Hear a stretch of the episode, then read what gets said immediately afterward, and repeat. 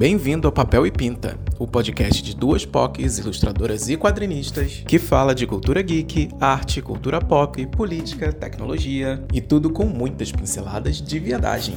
Então, não repara a bagunça, a gente precisa passar limpo, fazer a arte final e divirta-se.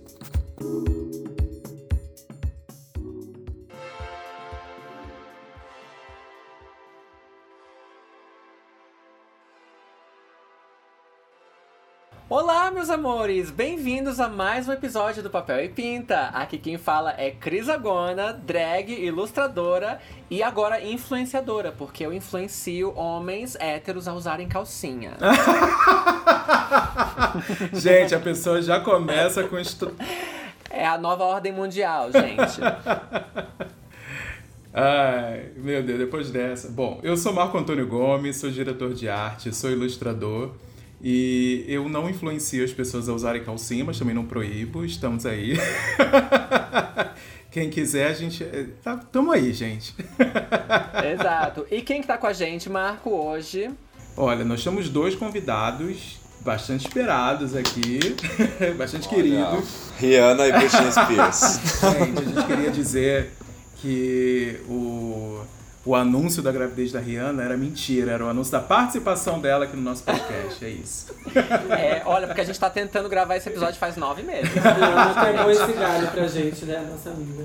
Ai, gente. Então, essas duas vozes que vocês estão escutando são de dois artistas muito, muito, muito fodas, que são Rodrigo Kupfer e Vitor Libório, também conhecido como Quimera Vermelha. Aí. Olá, boa noite. Olá, pessoal. Tudo bom?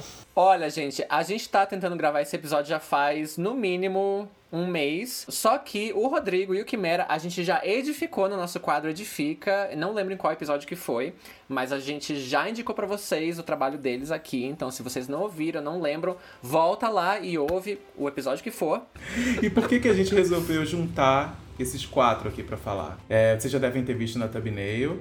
O episódio de hoje é sobre arte homoerótica e arte queer. E nada melhor do que dois expoentes brasileiros nesse tipo de arte. Gente. Dois heterossexuais normativos para falar sobre o assunto. Olá. Ai, gente, a gente está muito feliz de ter vocês aqui. Eu também, super legal Eu... participar. Para quem não sabe, a gente se conheceu pessoalmente, os quatro, no dia da vernissagem da exposição que eles é, ainda estão em cartaz no Galeria Café, uma exposição que tem alguns trabalhos deles. E, aqui em São Paulo. É, aqui em São Paulo, Galeria Café de São Paulo. E uma das coisas que eu tinha comentado no dia é que eu tava, eu, eu tava super feliz de ter de conseguir fazer esse convite pessoalmente, porque os dois são muito são muito influentes pro meu tipo, meu estilo de, de arte assim, tipo, eu gosto muito e, e eu fiquei pensando, gente, eu vou encontrar os dois no mesmo dia, eu tenho que fazer o convite, tem que acontecer. e eu amei, eu fiquei muito animado. Mas assim, para quem não conhece o trabalho é, de Rodrigo e do Vitor, queria que vocês dois apresentassem, falassem um pouquinho de como vocês começaram, como é que, como é, que é o trabalho de vocês. Eu tava até escrevendo esses dias numa nova bio para usar e eu comecei, gente, quando eu tinha seis anos. Eu participei de um concurso cultural do Bob's. E eu ganhei um concurso cultural que eu fiz uma, uma pintura e eu fui pra Disney com seis anos. Uau! Assim, gente. do nada, né? Tipo. E eu fui com uma galera que era muito mais velha, assim, sabe? Tipo, eu nem, nem tenho muito na memória o que, que foi esse rolê. Mas eu tenho as fotos e tudo mais, assim, foi, foi uma primeira experiência com arte. Aí, posteriormente, né, influenciado com os mangás, animes, assim, eu fui tomando partido para essa coisa de trabalho mais de anatomia mesmo, sabe? Eu adoro trabalhar o corpo, assim, né? Aí, naturalmente, depois eu acabei evoluindo pro erótico e fui pro homoerótico, onde eu também tenho uma expressão muito forte e assimilo com muitas outras pessoas, assim, sabe? Tem uma resposta muito forte, assim, sabe? Das pessoas que com compreendem uma arte de uma forma ou de outra. Então elas vêm conversar, né, sobre. Tá, tá sendo bem legal, bem legal só pra gente ter certeza, é, vocês se identificam como? Em, em relação à sexualidade e gênero? Homem cis, gay. É, trans não binário, gay. É, e você, Vitor? Como é que é o seu histórico com a arte erótica ou homoerótica? Eu acho que ela foi como o Rodrigo falou para ele também, assim, uma evolução natural, porque é, o, começo do desenho para mim ele foi uma vontade que eu consigo assim lembrar da adolescência ali da infância, uma vontade de ser bom em alguma coisa. Eu lembro que eu vi uma uma menina desenhando na minha escola, acho que eu devia ter uns 9, 10 anos. E eu achei muito legal o, o fato dela ter desenhado uma coisa bonita. Eu falei, putz, também quero desenhar uma coisa bonita. Eu lembro até hoje, era uma sereia, tudo era redonda, assim, o cabelo era redondo, a cara era redonda. E depois que eu comecei a fazer e a, a desenhar, eu vi que eu conseguia fazer coisas que os coleguinhas gostavam e eu gostava. É, aquilo se tornou um, uma ferramenta de identidade muito forte para mim. E principalmente depois, com os anos passando, quando eu me descobrindo é, gay e tendo essa, é, vamos dizer assim, barreira em relação. Barreira não, mas talvez um fator que ia causar uma desaprovação né, do, do mundo. Eu me abracei muito no desenho, porque era uma coisa que eu era bom e as pessoas gostavam. E isso foi evoluindo, porque daí veio o interesse pelos jogos, pelos mundos fantásticos, veio o interesse pelos animes, que é tudo na base do desenho. Real. Então as coisas foram casando muito bem. E aí isso foi, foi evoluindo para o que é hoje, assim, que é um, um resultado de não ter parado de desenhar. Maravilhoso. Vocês assistiam muito desenho animado, liam gibis, assistiam muito, muitas animações. Qual que eram a, a, as suas referências é, artísticas quando vocês eram pequenos? Eu assistia muito, nossa senhora. Eu assisti desenho desde sempre, assim. Era uma criança meio da TV, né? Ficava com a minha avó. Ela me cuidava. E eu assistia, tipo, era coisa, né? He-Man, Thundercats, é, Cavalo de Fogo. Aí nos anos 90 veio os animes. Aí eu, nossa, fiquei super apaixonado por eles, assim. O Cartoon, eu sempre acompanhei. O Cartoon Network passava de noite, muito anime bom, no Yasha, Sailor Moon. E eu lembro que isso era tudo. Nossa, super. E sabe o que é legal também dos desenhos? É que nós assistimos essas, essas séries todas no passado, mas os personagens eles são de anime, né? Geralmente mais bem trabalhados. E a gente tem uma assimilação, né, com um ou outro, assim, as pessoas conversam sobre isso, né, até trabalhando com essa, com as versões dos personagens erotizados, as pessoas se confessam muito, assim, né. Isso meio que influencia, às vezes, até no nosso estilo é, de imaginar o corpo, né, porque as referências eram aqueles desenhos, assim, né, marcou uma geração inteira, né, imagina, o He-Man, aquele boy, né, com aquele cabelo todo. A gente, a gente fez um episódio, alguns episódios atrás, sobre é, representações queer em, na cultura pop e tudo mais. E uma das coisas que a gente comentou era como que a introdução da animação asiática pra gente aqui foi libertadora para quem não se identificava muito com esse perfil de masculinidade é, muito Ui, definido tudo. no ocidente, né? Sim. E Sim. E aí, como você vê, tipo, sei lá, você vê um protagonista, você vê o He-Man, que é um protagonista ocidental, completamente o estereótipo de masculinidade padrão americanizado, grande, forte, alto. E aí você tem um grupo de adolescentes salvando o mundo que são magrinhos, sabe? E, e um deles é, é, é afeminado. São graciosos, é, né? Não, quando você falou foi sensacional, assim, esse lance da, de ter, ter criado esse espaço para uma identificação com outro tipo de, que não seja a masculinidade que antes era apresentada aqui, principalmente para a geração jovem, né? Eu me identifico muito. Quando você falou, ressoou. E essa essa identificação dos personagens, como é que como é que qual foi a primeira lembrança que vocês têm de se perceber mais próximos de uma cultura do outro lado do mundo do que daquela pela qual a gente foi criada? Tipo, eu acho que essa essa é uma pergunta que cada um tem uma resposta, mas a gente aqui, eu e a Crisa, a gente se identifica muito justamente com essa representação asiática, porque é mais livre, né? Para isso, né? Mas é interessante ver o que, que, que outros, outros queer também têm a dizer sobre, né? Eu acho que primeiro veio a identificação com a figura, né? Pelo menos para mim, veio com aquela de ver muita cor, de ver é, roupas completamente diferentes, de gostar daquilo, de querer fazer parte do, do, daquele universo. Uhum. Depois veio a noção de que fazia parte de uma cultura completamente é, distante da nossa nesse sentido físico, né? Mas como eu falei, né, no anime eu tinha, sei lá, 10 anos quando eu comecei a assistir. Então, o primeiro foi esse encanto, assim, pelo som, pelo barulho, pela, pelas coisas. Eu lembro até é, hoje eu entrando na, na casa minha amiga, eu tava assistindo Naruto e tava lá Tsunade com um peitão, dando um soco com o dedo no chão e abrindo o chão no meio. Eu falei assim, caralho, drama, drama. E a Tsunade é maravilhosa. Ui, sim, tatuagem no braço, sim, perfeito. E, e, e, tem isso, eu acho também, né, que o, o anime, ele, ele é produzido majoritariamente pelo Japão, quase que completamente, mas ele tem, ele dialoga muito com a cultura pop que foi comercializada e exportada dos Estados Unidos, né? Em termos das referências, Total, é. das coisas. Ele conversa muito com essa ligação. E a gente também foi enfiado na goela, né? A cultura americana. Sim. Então, eu acho que tem esse traço que a gente também enxerga o que eles enxergam e acaba se, se entendendo na estética, nas histórias. E você, Rodrigo? O primeiro anime que eu vi foi Os Cavaleiros do Zodíaco mesmo, e a priori eu achei que os olhos eram grandes e eu achei bizarro, mas era uma criança, assim, tipo, essa foi a minha primeira impressão. E aí depois comecei a assistir, gostei e fiquei numa situação de febre com o desenho, né? Fiquei muito louco. E aí depois eu vi a cultura japonesa, assim, uma, o meu pai me levou na Liberdade uma vez e eu fiquei ensandecido de ver uma livraria com um monte de mangá original e coisa e tal, assim, sabe? Tipo, e eu não podia levar, sabe? Tipo, era... Nem era, não tinha ido lá pra isso. Mas ele me mostrou, assim, eu fiquei, gente, muito louco. Ainda bem que eu só fui na Liberdade E eu, eu sinto, é...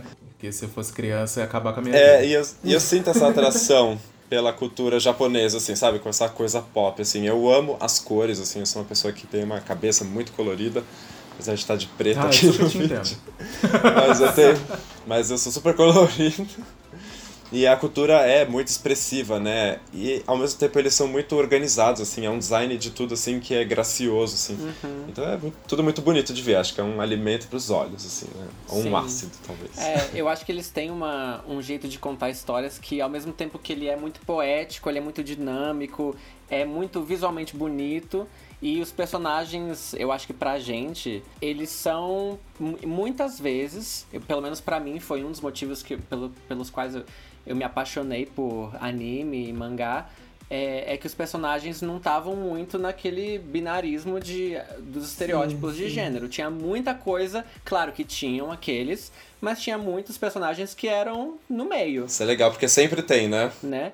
E, e aí eu me apaixonei de primeiro. O meu primeiro foi Cavaleiros do Zodíaco. É claro que eu, assim, gostava do Shun, já falei aqui no podcast que eu amava o Shun, apesar de que eu não falava para ninguém, até porque ninguém conhecia desenho japonês aonde eu morava, que era uma cidadezinha muito pequena. É. E, mas eu tinha uma apaixonite pelo yoga. Então aquela cena dos dois Ui, se agarrando... aquecendo o corpo. Ah, pra ficar quentinho. na casa de Li Libra, né?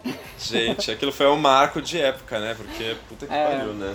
E aí depois veio Sailor Moon, obviamente, mas aí foi com Yu Yu Hakusho que eu foi o personagem, inclusive o Rodrigo tá usando uma camiseta do Kurama, que é o, o personagem da minha infância e, mas por isso que eu, eu me apaixonei muito por desenho japonês, não só pelas narrativas, é, pelas narrativas ou pela parte visual que é muito, muito bonita, mas, mas pela, pelos personagens, né? O fato deles não serem tão uh, limitados né, nesse, no, no, binário. Sempre tem uma representação, assim, né? E eles tratam isso com muita naturalidade. E se você quer saber, os personagens nessa nesse estilo, eles são geralmente porque os animes eles são uma coisa muito séria no Japão, né? Então tem rankings e tudo mais. Sim. É, os personagens eles os queers eles eles muitas vezes são os mais queridos assim sabe os dubladores viram celebridade por dublarem aqueles personagens por darem uma um drama né para aquele personagem de verdade a ponto de conquistar as pessoas e aí tem isso né o Shun é um deles a Sailor Uranus é um deles Nossa, tem outros também, o Kurama é também, tem vários, assim, geralmente nessas listas. E é engraçado ver como que os japoneses absorvem os personagens dessa forma, que são os mais. É, Yukito, são, eles são frágeis, mas eles são, assim, muito potências, assim, sabe?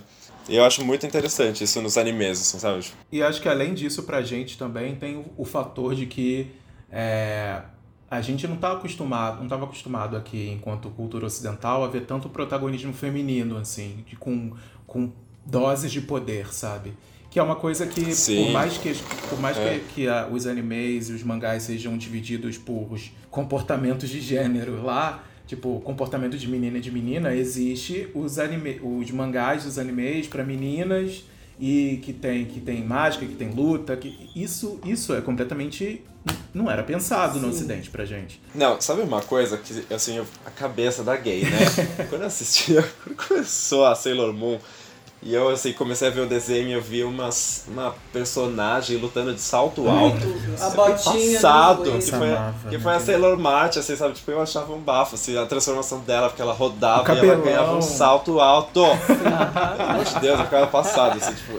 Ai, gente. O cabelo, era, muito, era muita graça, assim, tipo, pra mim aquelas, era a coisa mais linda do Isso mundo. Isso criou assim. esse espaço, é, pelo, pelo menos pra minha adolescência, além de eu poder falar de eu poder ter um gosto que era masculino, entre aspas, que não precisava ser futebol ou qualquer outra coisa. Porque eu podia falar é, pros meus amigos na escola, antes de eu me assumir, pra minha família, que eu gostava de anime.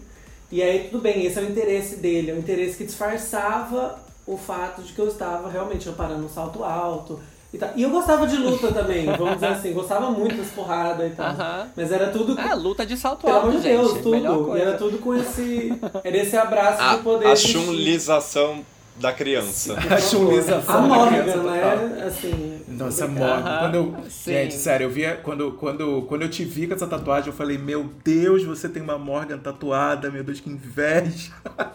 Perfeita, a Morgan. Cara, a Morgan. Traçou ela... caminhos.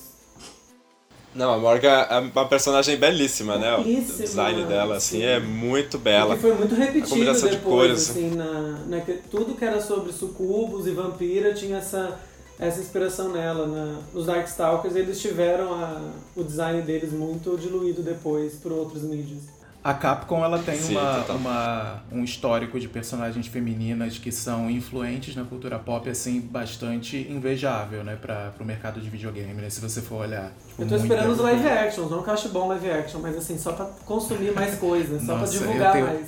Eu tenho medo. ah, a Chun-Li é muito referência, né? A Chun-Li é muito a referência. A Chun-Li é, é, é muito. Ninguém nunca acertou no live action, mas ela, assim, e nem é muito difícil, vai. Pois é. Mulher forte asiática tem um monte, assim, tem Por muita favor, mulher foda. sim. Bom, o papo tá legal, o papo tá interessante, mas a gente quer falar do que é o tema, que é da putaria, é da sacanagem. Ah, eu Vamos amo. falar da arte homoerótica. Eu queria saber de vocês, o que que fez vocês se enveredarem pra essa parte da arte? Se era uma, uma falta que vocês tinham de acesso a coisas ah, mais sensuais, como sendo pessoas queers, ou se não, ou se era por algum outro motivo. Como é que aconteceu pra vocês? Ah, eu sempre desenhei, mas eu guardava muito esses, esses arquivos e não mostrava pra ninguém. Eu não sei em qual foi o momento, sinceramente, que eu passei a mostrar, assim, acho que, não sei, foi quando eu assumi mais a, o, o controle de, de me apresentar como artista, assim, sabe? Aí, mas assim, os desenhos, eles sempre existiram. E quando eu era mais novo, os, as outras pessoas queriam que eu desenhasse mulher pelada. E eu não queria desenhar, porque eu achava grosseiro, entendo. sabe? Ai, tipo, eu achava que eu não precisava. E aí hoje em dia eu faço isso, mas eu não sei, acho que não, não é uma arte grosseira, assim. Inclusive eu tô olhando pra uma delas que vocês vão ver, mas as pessoas não. Mas é da cena do, do Místico, Ai, Seiya sabe? eu, Tipo, eu sempre falo do Ai. Mishi, sempre falo do... Sempre. Ai, que delícia! O, ângulo, o ângulo que a manchete não mostrou. Sim, não, e esses, esses spreads dessa cena são belíssimos, o desenho é muito, muito bonito. Isso é aquarela? Isso foi aquarela? Esse é aquarela e lápis. Essa pasta ela é só de coisa dos cavaleiros, aliás, tipo, é uma pasta que tem as versões, assim, vocês vão ver aí. o- Ai, O Ayolha, nossa, o Ay- O Ayolha é alguém que Ai, mexe é muito com a cabeça das é que é pessoas, nome elas dele? gostam. De, o de aquário e de escorpião também, a galera tipo, tem uma... Isso é o nível mundo, né? As pessoas botam fé nesses dois personagens, assim, tipo, como fazendo alguma coisa, então... Eu acho que eu acho que eu sou o único que eu gostava dos afeminados. Eu só gostava dos afeminados. Era- Eu, eu queria ser, porque eu achava que eu era como eles, mas eu gostava dos, né, assim... Eu gostava do yoga. Eu achava mais sexys o Shaka, o Shun, o Afrodite. Nossa. eu Eu gostava do hoje. Shiryu. O Shiryu, pra mim, eu gostava do Shiryu, mas por por dois fatos, assim. Porque ele era um personagem muito lindo, né? Aquele boy com aquele cabelo longo. E na primeira oportunidade ele tirava a roupa, Nossa, né? só- Pra lutar melhor. pelado. Sendo que ele tinha uma armadura pra proteger, ok. Mas ele era muito nobre também, assim, sabe? Tipo, ele era o cara mais sensato, assim, naquele grupo, né? Ele e o Shun. Então eu gostava do personagem dele, assim. E acho que depois das séries seguintes, assim, eu gostava de personagens de natureza parecida. Assim, mas, mas, aí, assim, você começou a fazer. Você não queria desenhar mulher, como você queria. É, como você falou. Porque não, te mas pediam, isso, é, né? essa, essa referência eu era bem nova, é coisa de, de colégio, assim, sabe? Porque eu já desenhava no canto do caderno, então vinha, ai, desenha isso, desenha aquilo, ai, me desenha. Mas aí Porque tinha mulher pelada e eu não Isso queria também fazer. aconteceu tipo, comigo. No, no É. colegial, eu, eu né, sempre desenhei desde pequena. E aí no colegial, quando né, as crianças, as- os adolescentes começam a estar com os hormônios, a flor da pele. A flor da pele. os menininhos começam né, a, a pedir pra você desenhar coisas que eles queriam ver. E me pediam também pra desenhar mulher pelada. E eu até desenhei durante, eu acho que até os meus 16 anos, eu desenhava porque eu tava querendo me enganar, né, gente? Então eu queria, porque queria me forçar a gostar de mulher. É, você não teve essa, essa parte, assim, acontecendo com você? Não, nossa, não. Eu, eu já, já me interessava por os, os coleguinhas, assim. E uma coisa muito engraçada, gente, é que quando passava a Xuxa ainda, eu era uma criança que. Criança mesmo, nem adolescente não. Quando apareciam os paquetes, eu corria e beijava a TV, assim, sabe? Mas eles não apareciam muito, assim, eles não apareciam nunca, né, na verdade. Tipo, era a Xuxa e as Paquitas, apenas, assim, tipo. Sim, até que eu fui criado com uma família que não me impediu de nada, assim. A minha mãe apareceu com as bonecas dentro de casa. Ah, isso é também, muito então, bom. tudo bem. Muito bom. E você, Vitor? Como é que como é que começou a sua exploração com arte homoerótica? Cara, por muitos anos eu desenhei qualquer coisa, assim, que, que eu gostava. Não tinha o menor, é, a menor poesia no meu trabalho, assim, eu não fazia ideia do que eu ia falar. Até já tava na faculdade quando eu olhava meus desenhos e falava assim. Bom, eu não falo de nada, eu desenho foto do Tumblr. E, e acabou aqui, o que eu vou fazer na minha vida? E eu percebi olhando pro, pelo menos pro, pras coisas que eu desenhava, que antes era Sony, eu desenhei muita mulher peituda. Muita mulher peituda de anime, porque eu realmente Eu gosto também. muito as, dessas Mor as personagens. Morgan da vida, né? Sim, a Matsumoto, a Tsunade. Sim, cara, eu adorava. E eu consumia muito hentai e yaoi. Inclusive, foi Ah, como gente, eu entrei é. na... A primeiro pornô, qualquer conteúdo da natureza pornô que eu vi foi um hentai. Não foi nem É. vídeo de pessoas. Então, pra mim, então já tinha isso ali no fundo da cabeça sendo martelado ali, né? É, esse negócio. Mas o desenho, ele era é, como eu também desenhava muito na escola, no caderno, ele também tinha essa, essa relação com, com as pessoas que estavam em volta de mim, é, com a minha família que ia ver. Então eu acho que eu, como adolescente, eu desenhava mais essas coisas mais safe. É, e foi ficando assim. Depois o meu, inte- o meu interesse por desenho ele foi por muito tempo, é, como eu falei assim, ser bom nisso. Descobrir uma coisa que conseguia ser bom. Mas era isso, eu desenhava a fotos da Gaga, desenhava foto da Lana, tentava fazer realismo, eu tentava fazer uns desenhos do Tumblr, como eu falei, sempre uma coisa muito genérica, bem genérica mesmo. Eu, eu não tinha traço, nem estilo, nem nada. Essas coisas que eu ouvia muitos artistas falarem que eu gostava, né? É, sei lá, Marina Abramovic, ou coisas que eu lia da Frida Kahlo, que tinham. Ai, sei lá, é- é- eu acho que vem da mídia também por trás desses artistas querer vender que eles tiveram uma epifania e, É. e do nada eles sabiam É, do que eles é, iam falar. E, e não é assim que funciona.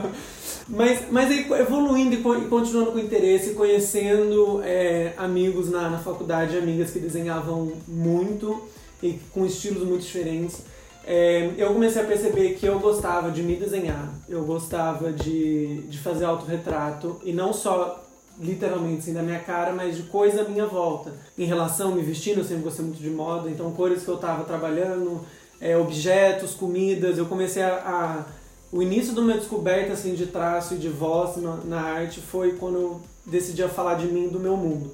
Sem muito medo das pessoas, tipo, virem falar assim, nossa, mas você vai falar de você? Não é que sem graça. Rola uma coisa assim, vai ser autorretrato? Quem, quem se interessa? Eu falei, talvez ninguém. Eu me interesso um monte, vou fazer. E, e aí foi evoluindo. Com, com devagar eu fui abraçando o autorretrato e o que ele traz. E daí o homerotismo aconteceu o quê? Eu naturalmente desenhava e me desenhava com pouca roupa, como a Morrigan, por exemplo, me desenhava de uma formas muito sensuais, porque eu acho que o, o, o, o sexo, a descoberta da sexualidade e do sexo na minha vida começou muito cedo, de uma forma muito velada. Eu saía da janela de casa às três da manhã para encontrar com.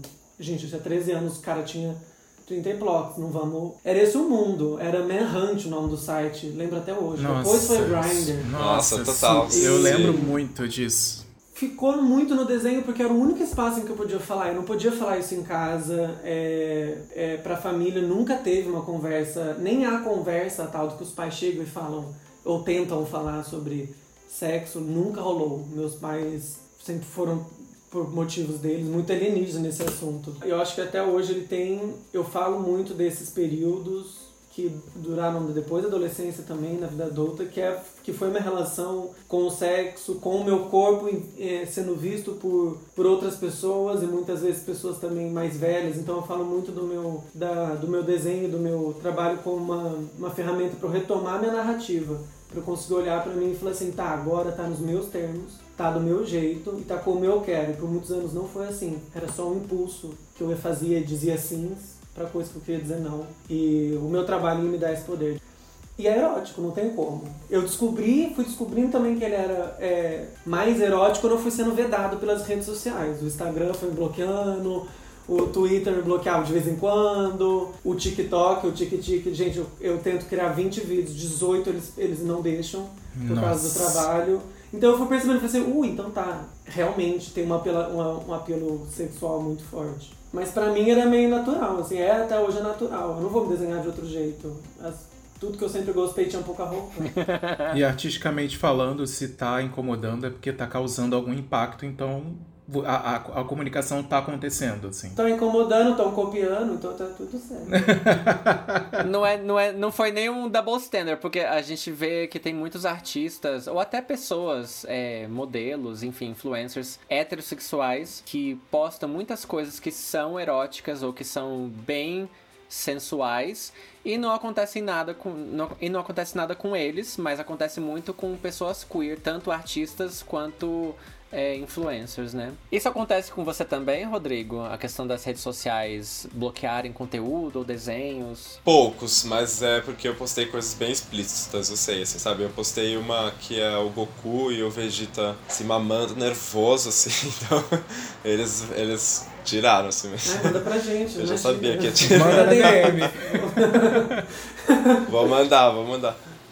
Ah, acontece mesmo. Demais, assim. Eu sempre vejo artistas reclamando, né, de que postarem e eles perdem as contas, assim, sabe? Tem que fazer. Nossa, pior coisa é perder uma conta. Mas né? aí não pegou. Mas assim, eu acho que às vezes o algoritmo, ou sei lá, os robôs, eles não pegam certas coisas. Porque eu postei, por exemplo, os 12 Cavaleiros de Ouro lá com o, o pau de fora. É só uma arte foi bloqueada, que foi a dos gêmeos, assim. Mas todas Ah as outras, tipo, a rola tá. Então, Foi de sabe? gêmeos. Perseguição. Então quer dizer, o algoritmo ele não gosta de influencers, ele não gosta de pessoas comuns, artistas e geminianos. Uma coisa que você comentou agora sobre essa parte dos bloqueios e tal, é, isso foi o que provavelmente mais é, me impediu. Não só o fato de eu ter sido criado numa família excessivamente católica me deixou cheio de bloqueios por muito tempo, Hello, sim. até pra pra desenhar e tudo mais. Tipo, é, a gente sabe o que a gente gosta, o que a gente consome, e aí chega no momento que a sua cabeça trava porque você tá cheio de não, cheio de não pode, cheio de é, não deve e tudo Famosa mais. culpa cristã. Culpa cristã. E é, é bem é bem escroto, na verdade. E, e aí tem uns anos que eu voltei, que eu comecei a focar mais em, em, em- em desenhos de diversas formas, mais voltado para para a cultura LGBTQIAP+, e tal. E, obviamente, nisso acabavam entrando os desenhos mais erotizados, de, de, de, de personagens e tudo mais. Eu fui bloqueado tantas vezes no meu perfil de ilustração, de ficar com a conta não sei quanto tempo sem conseguir mandar mensagem, sem conseguir postar, não sei o quê, que eu parei. Aí agora eu criei uma outra conta só pra poder publicar material homerótico. É, tipo, também, também deu um estalo, que eu falei assim, ah, chega... Se não der pra postar aqui, eu vou postar em qualquer lugar. Vou abrir um site e vou postar isso no site. Chega de ficar guardando desenho, sabe? E é muito ruim ter essa ser a principal plataforma de divulgação, né? É muito. Sim. É. É muito difícil, né? É, a gente fica refém, né, de, dessas plataformas. De um pensamento que não é enfim, nosso. tem as regras deles. E você não Pois tem é. como responder, cara, porque quando acontece esses blogs, você Aham. não tem como falar, gente, eu posso falar com alguém pra pessoa, uma pessoa ver e Sim. ver que não tem nada, é só uma forma. Que já Sim. aconteceu isso, de não ter nada. A gente tá completamente à mercê do que eles querem fazer, ou às vezes até o algoritmo, não é nenhuma pessoa, né? Sim. Já aconteceu comigo com um conteúdo que eu publiquei no TikTok, que era não era nem de desenho, era eu contando uma história, que eu gosto muito de contar história. E aí eu tava contando uma historinha bem curtinha de um dia que eu e meu marido a gente, a gente trepou na sala e a- as janelas estavam com a, a gente tem como se fossem venezianas assim que abaixam, né, de cima pra baixo. E elas são de um material meio bege. E aí, era de noite. A gente, não, vamos abaixar, né? A gente falou pra ninguém ver. A gente transando no sofá. E aí, depois de alguns dias, eu fui molhar as plantas da frente de casa à noite. E as luzes de casa estavam acesas. E aí eu percebi que dá pra ver tudo, mesmo com a veneziana baixada, porque a luz de dentro de casa tá acesa. Dá pra ver tudo. E aí eu publiquei, é, nossa, me viram assim de quatro no sofá bonita. E a É, Crisagona é performática, hein? ela é geminiana, sim. é, ela é... nossa, tem poses, tem. E aí eu contei essa. Eu só contei essa história. E sem dar detalhes, assim. Nenhum. De penetração, de nada. E aí o TikTok derrubou. Caraca. E aí eu vou falar com O TikTok quem? ainda é pior que o Instagram nesse ponto. Eles são O super moralistas. É, aí enquanto isso, crianças aí enquanto isso você vê lá, você vê os influencers héteros balançando a rola é, com, com calça de moletom e São tudo bem. crianças conservadoras, de direita. É, assim, nada contra. Adoro, adoro ver esse, esse tipo de conteúdo também. Adoro ver rola na, no moletom. Mas, Mas que possam todas as rolas, então, né? Exato. Exato. mas enfim, aí depois eu fiz um vídeo de desenho de escatologia e esse muito mais. As pessoas, as pessoas adoram, Equilibra né? Tipo, é, é legal que venha as pessoas se assimilando com coisas diferentes, assim, também, né? Nós, artistas, a gente se sente mais validado, porque geralmente tá tentando se enquadrar num estilo, né? Como o Vitor já contou ali a experiência. E aí depois que você assume um negócio e é diferente, pode ser até escatológico, as pessoas veem, né? E você fala, ah, é isso aí, querida. Agora eu vou espalhar a merda no ventilador. E principalmente porque é uma atividade, assim, que é, pra gente ela é muito solitária também, né? Então, A escatologia, você fala? a escatologia, obviamente, Exatamente. é, a gente precisa é, mostrar os nossos trabalhos para as pessoas para poder sair um pouco também de dentro da nossa cabeça, dentro das nossas inseguranças e tal. Pra deixar de ser só um ofício seu, uma atividade física quase só sua e virar uma, uma comunicação mesmo, né? Um, Uma um- comunicação. Um é. idioma que você tem com quem entende, quem quer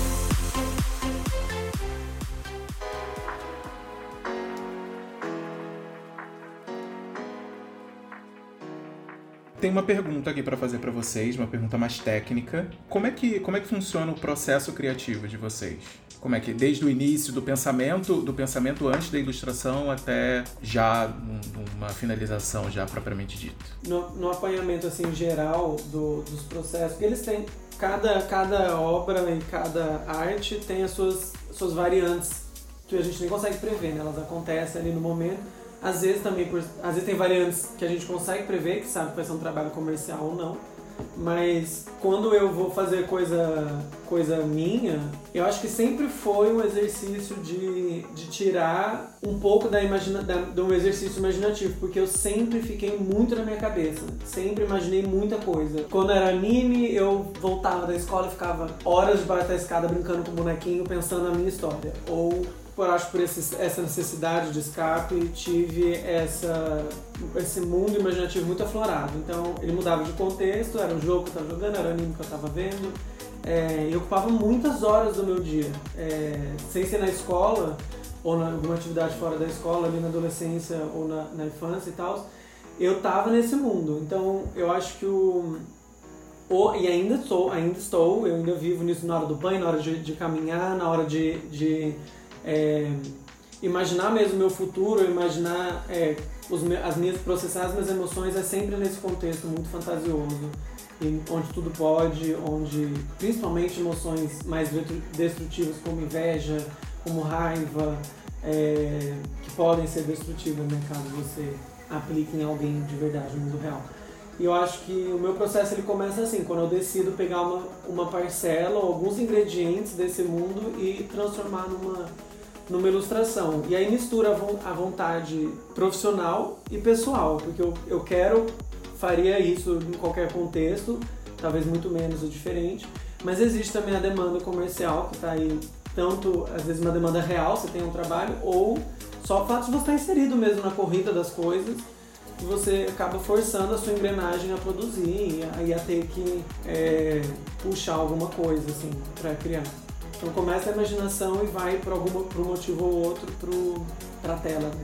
E você usa muito fotos suas como referência, até como parte da arte, como você, como você falou antes, né? É isso, então. O lance da Quimera foi uma evolução dos, dos autorretratos em ilustração só, é, para uma vontade, como a gente estava falando de Instagram né, e de, de rede social, tá, tem tudo a ver, porque era uma vontade minha de postar a foto minha é, sem sair do contexto artístico. Então eu lembro que eu estava olhando umas fotos que eu tirei numa, numa viagem, que eu fiz umas fotos eu estava assim, nossa, mas eu tô muito gostosa nessa foto, para não é, postar, porque o meu Instagram é só de desenho, foda-se. Na época era 90, 95% desenho. E aí eu comecei a desenhar em cima e deu muito certo, eu gostei muito do resultado disso. E aí eu, e só que eram em fotos prontas, que eu já tinha na minha, da minha galeria. E aí quando eu vi que, que as pessoas entendiam, que as pessoas entenderam, gostaram, se animaram, eu fui me alimentando disso e fui começando a tirar as fotos para os desenhos daí. E daí surge essa, que depois eu fui aprender esse termo mais chique, que eu poderia usar esse termo mais chique também pro pro processo que é da performance, de você... Antes eu achava que performance era só uma coisa ao vivo, num palco ou num teatro, ou, ou pra uma plateia, né? Nem que seja numa sala de estar.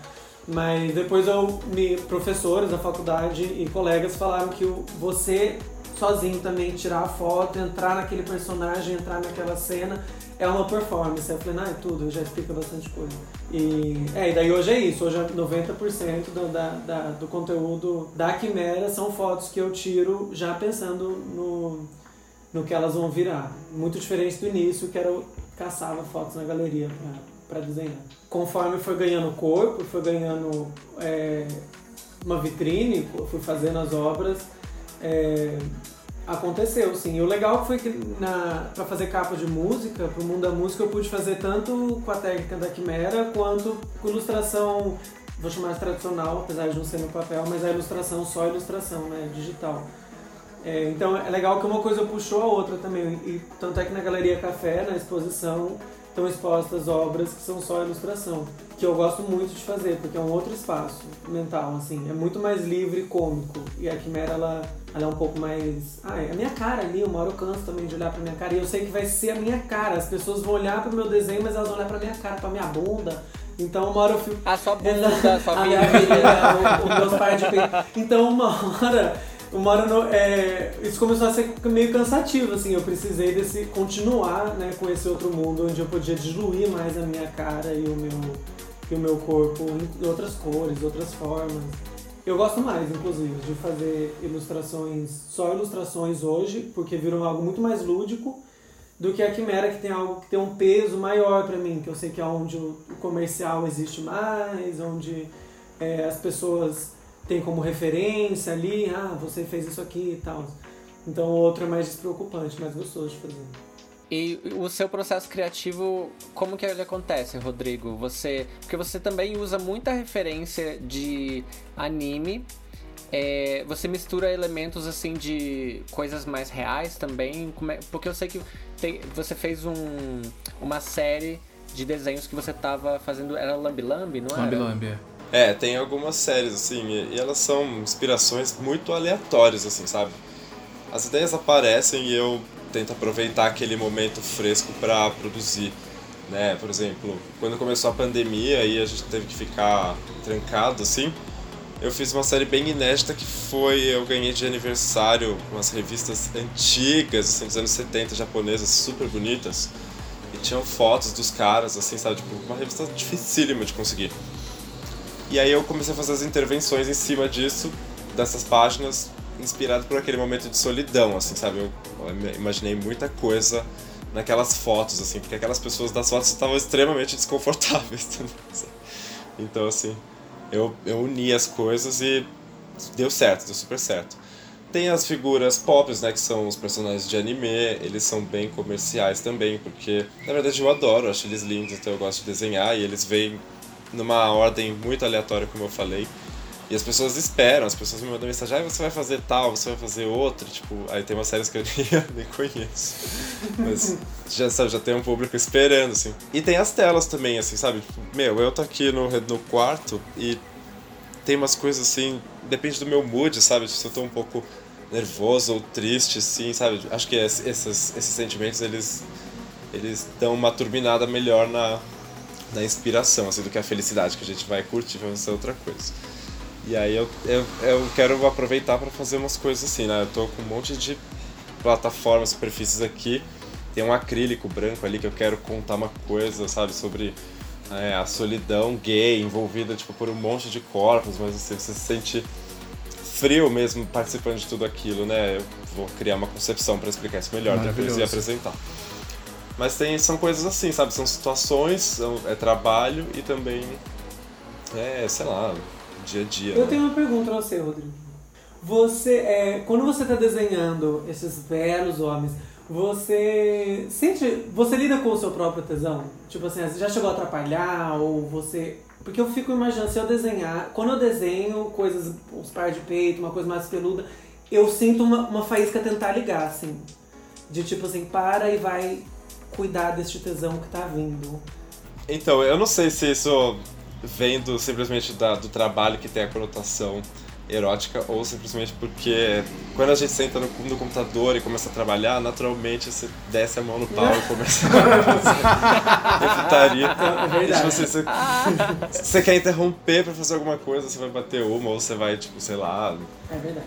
Acionar. Eu te entendo muito. Ou cuidado, sei lá. Então, sabe, tipo. Mas quando eu tô fazendo algumas coisas assim, eu, é, eu, eu tento, disfar, eu tento desviar dessas investidas da cabeça, mas eu sou tô geralmente assim chapado também, sabe? Eu começo uma arte e aí eu fico eu, eu me eu entro mais profundamente nela quando eu tô mais chapado. As cores eu trabalho melhor, porque eu faço um monte de alternativas até antes de definir uma e postar ela efetivamente, sabe? Então é uma, nossa, uma viagem doida, assim, sabe? Você também tem isso, Vitor? de ficar com tesão durante algum trabalho? Cara, como a maioria foi de autorretrato, eu não, não senti, porque eu não, não percebi que era tão apelativo sexualmente as, as poses em que eu tava me colocando, até que eu comecei a receber suficiente resposta das pessoas. Mas é, eu já fiz frilas, já me enviaram é, fotos em que eu fiquei assim, como eu vou ficar desenhando horas neste trabalho sem me desconcentrar, porque as, as, né? belas ah, fotos, belos corpos, eu fico assim, meu Jesus, Sim. vou ter que manter uma postura. e a gente mantém, né? Fazer o quê? Vamos fazer. E no final é gostoso, faz parte também, porque você coloca isso Nossa, no... é, é, muito sim, legal. Sim. No ah, desenho. Ainda nessa pauta do homerótico, né? Vocês levantaram, é muito legal porque os nossos trabalhos eles mexem tanto com a cabeça das pessoas e, tipo, algumas pessoas elas também me mandam foto, tipo, peladas com as camisetas, porque as estampas são. provocam elas, assim. E elas fazem as fotos, elas me mandam, ou, tipo, elas querem também se oferecer para tipo, tirar, para fazer uma produção. Eu acho isso ótimo, assim, essa resposta do público que conecta com, com o nosso trabalho é muito interessante, assim, eu amo. Eu tava conversando com meu amigo é, lá no dia da exposição, é, ele tava, ele ficou assim, completamente embasbacado com os quadros do Rodrigo, porque ele é super nerd também. Só que na cabeça dele, tipo, é, sei lá, não é porque, é porque ele é fora da área artística, então na cabeça dele, tipo, como é que ele nunca pensou o óbvio? Como é que, como é que ele nunca imaginou que um artista poderia fazer essas reinterpretações desses personagens?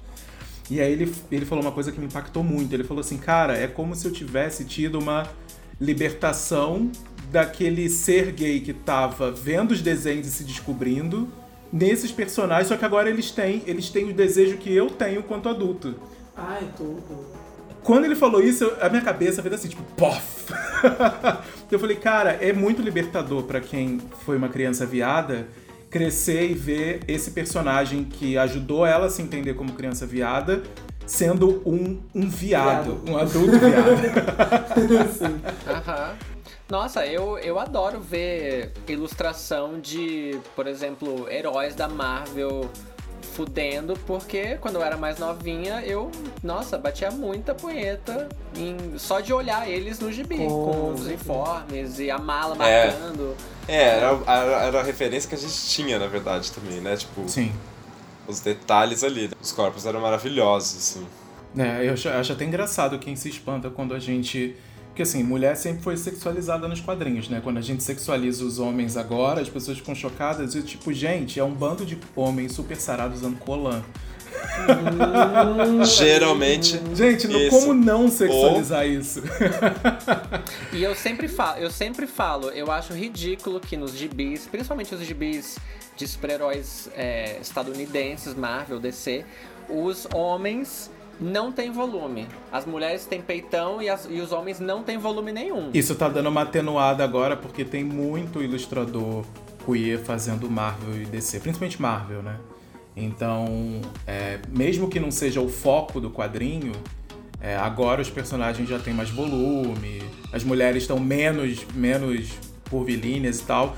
É, eu, eu voltei a colecionar quadrinhos assim, tipo, mensalmente desde que mudou a saga dos X-Men e comecei a, a olhar com uma outra ótica que eu não tinha há alguns anos, né? E, e, e aí você começa a, a, procurar quem são os ilustradores e ver, ah, é por isso, ó, é bicha, é viado, olha lá. é por isso que tá tendo esse, esse, esse, essa mudança de ponto de vista, assim. E isso eu acho que é muito importante. É, eu queria perguntar para vocês Uh, quais eram as referências que vocês tinham, se vocês tinham alguma é, acessível, assim, fácil, de arte heteroerótica ou homoerótica? Yaoi, com certeza. Yaoi foi muito, assim, muito... Eu arrisco a dizer que a influência foi, a referência foi tão grande, a influência foi tão grande em mim, não só na arte, como no meu corpo, porque eu sinto um tesão absurdo nos mamilos.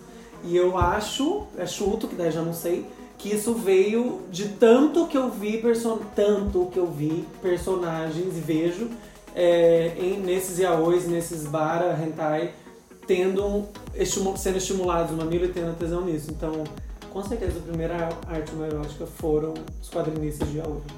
Agora que você falou isso, eu percebi que existe muito esse, esse é um fetiche cultural japonês assim muito forte, né? Tem muito filme sobre estimulação de mamilo. Seja seja é, seja ah, mas pornô acho, mas isso é, ou yaoi. Isso é geral, não?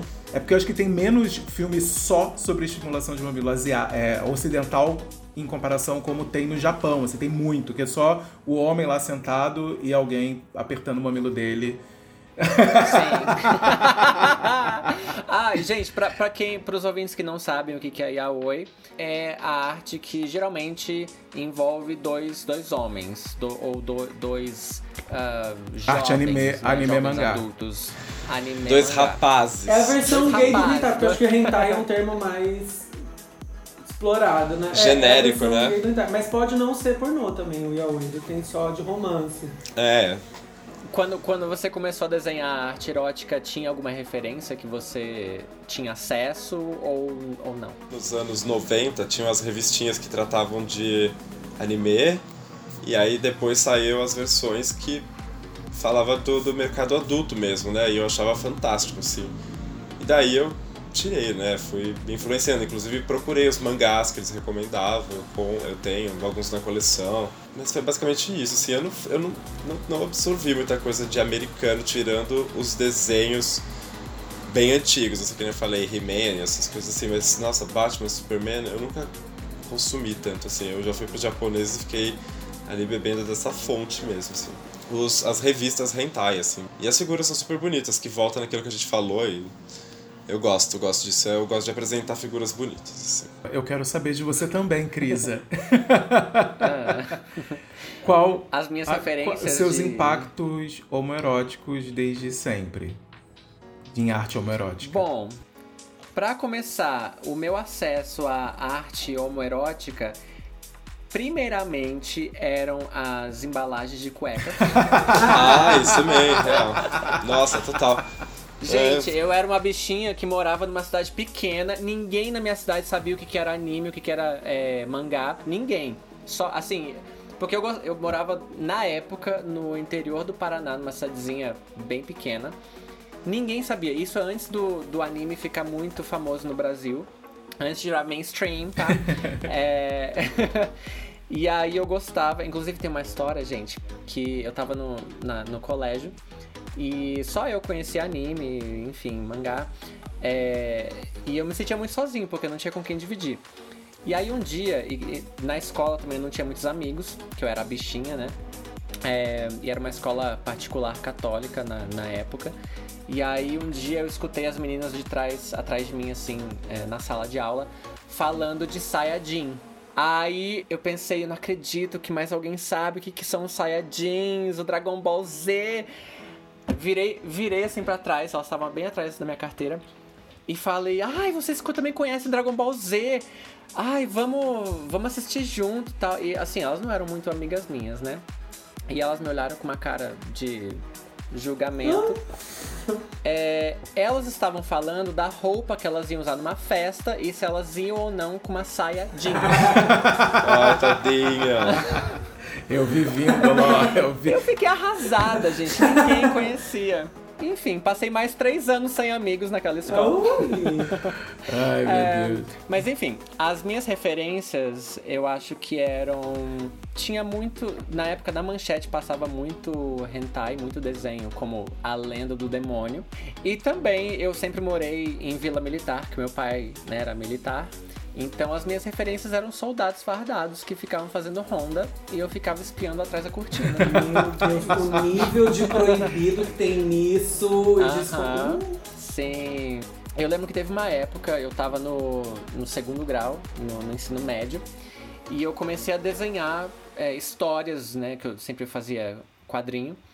Comecei a desenhar histórias de homens, né? Assim, na broderagem, antes de eu aceitar que eu era, né, viadinho. E, e, e aí eu lembro uma vez eu desenhei, coloquei assim no meio das minhas milhares de pastas para ninguém ver, né, para minha mãe, e meu pai não verem. E aí fui pra escola. E aí eu saí no meio da escola, falei que tava doente de medo dos meus pais acharem no meio de milhões de coisas, né? E voltei, cheguei em casa, peguei, rasguei e joguei no lixo. E o medo, o medo de alguém ver. Mas eu, eu, eu gosto de desenhar putaria.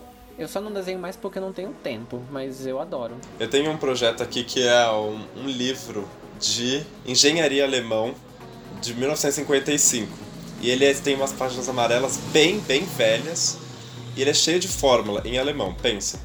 E eu comecei a desenhar nas páginas dele situações assim de sexo variado, assim, até fotos que as pessoas me mandam também. E eu, eu, é um diário, assim, não é um diário, né? Tipo, porque eu desenho bem esporadicamente. Mas é uma forma de retratar também num arquivo, assim, esse, essas inspirações eróticas, assim, sabe? Então, sei lá, eu geralmente passo para ele, assim, sabe? Tipo, o meu sketchbook pornô, ah, assim. Bom. E ele é um livro enorme, Sim. parece uma bíblia, né? Mas eu quero fazer uma exposição com ele mais pra frente, quando ele estiver pronto, assim, sabe? Porque Foda. ele é bem frágil também, é muito velho o livro. quando vocês estão produzindo os desenhos, as ilustrações, quais são as referências que vocês usam? Uh, antes a gente falou de referências de exemplos, né? Assim, de inspirações.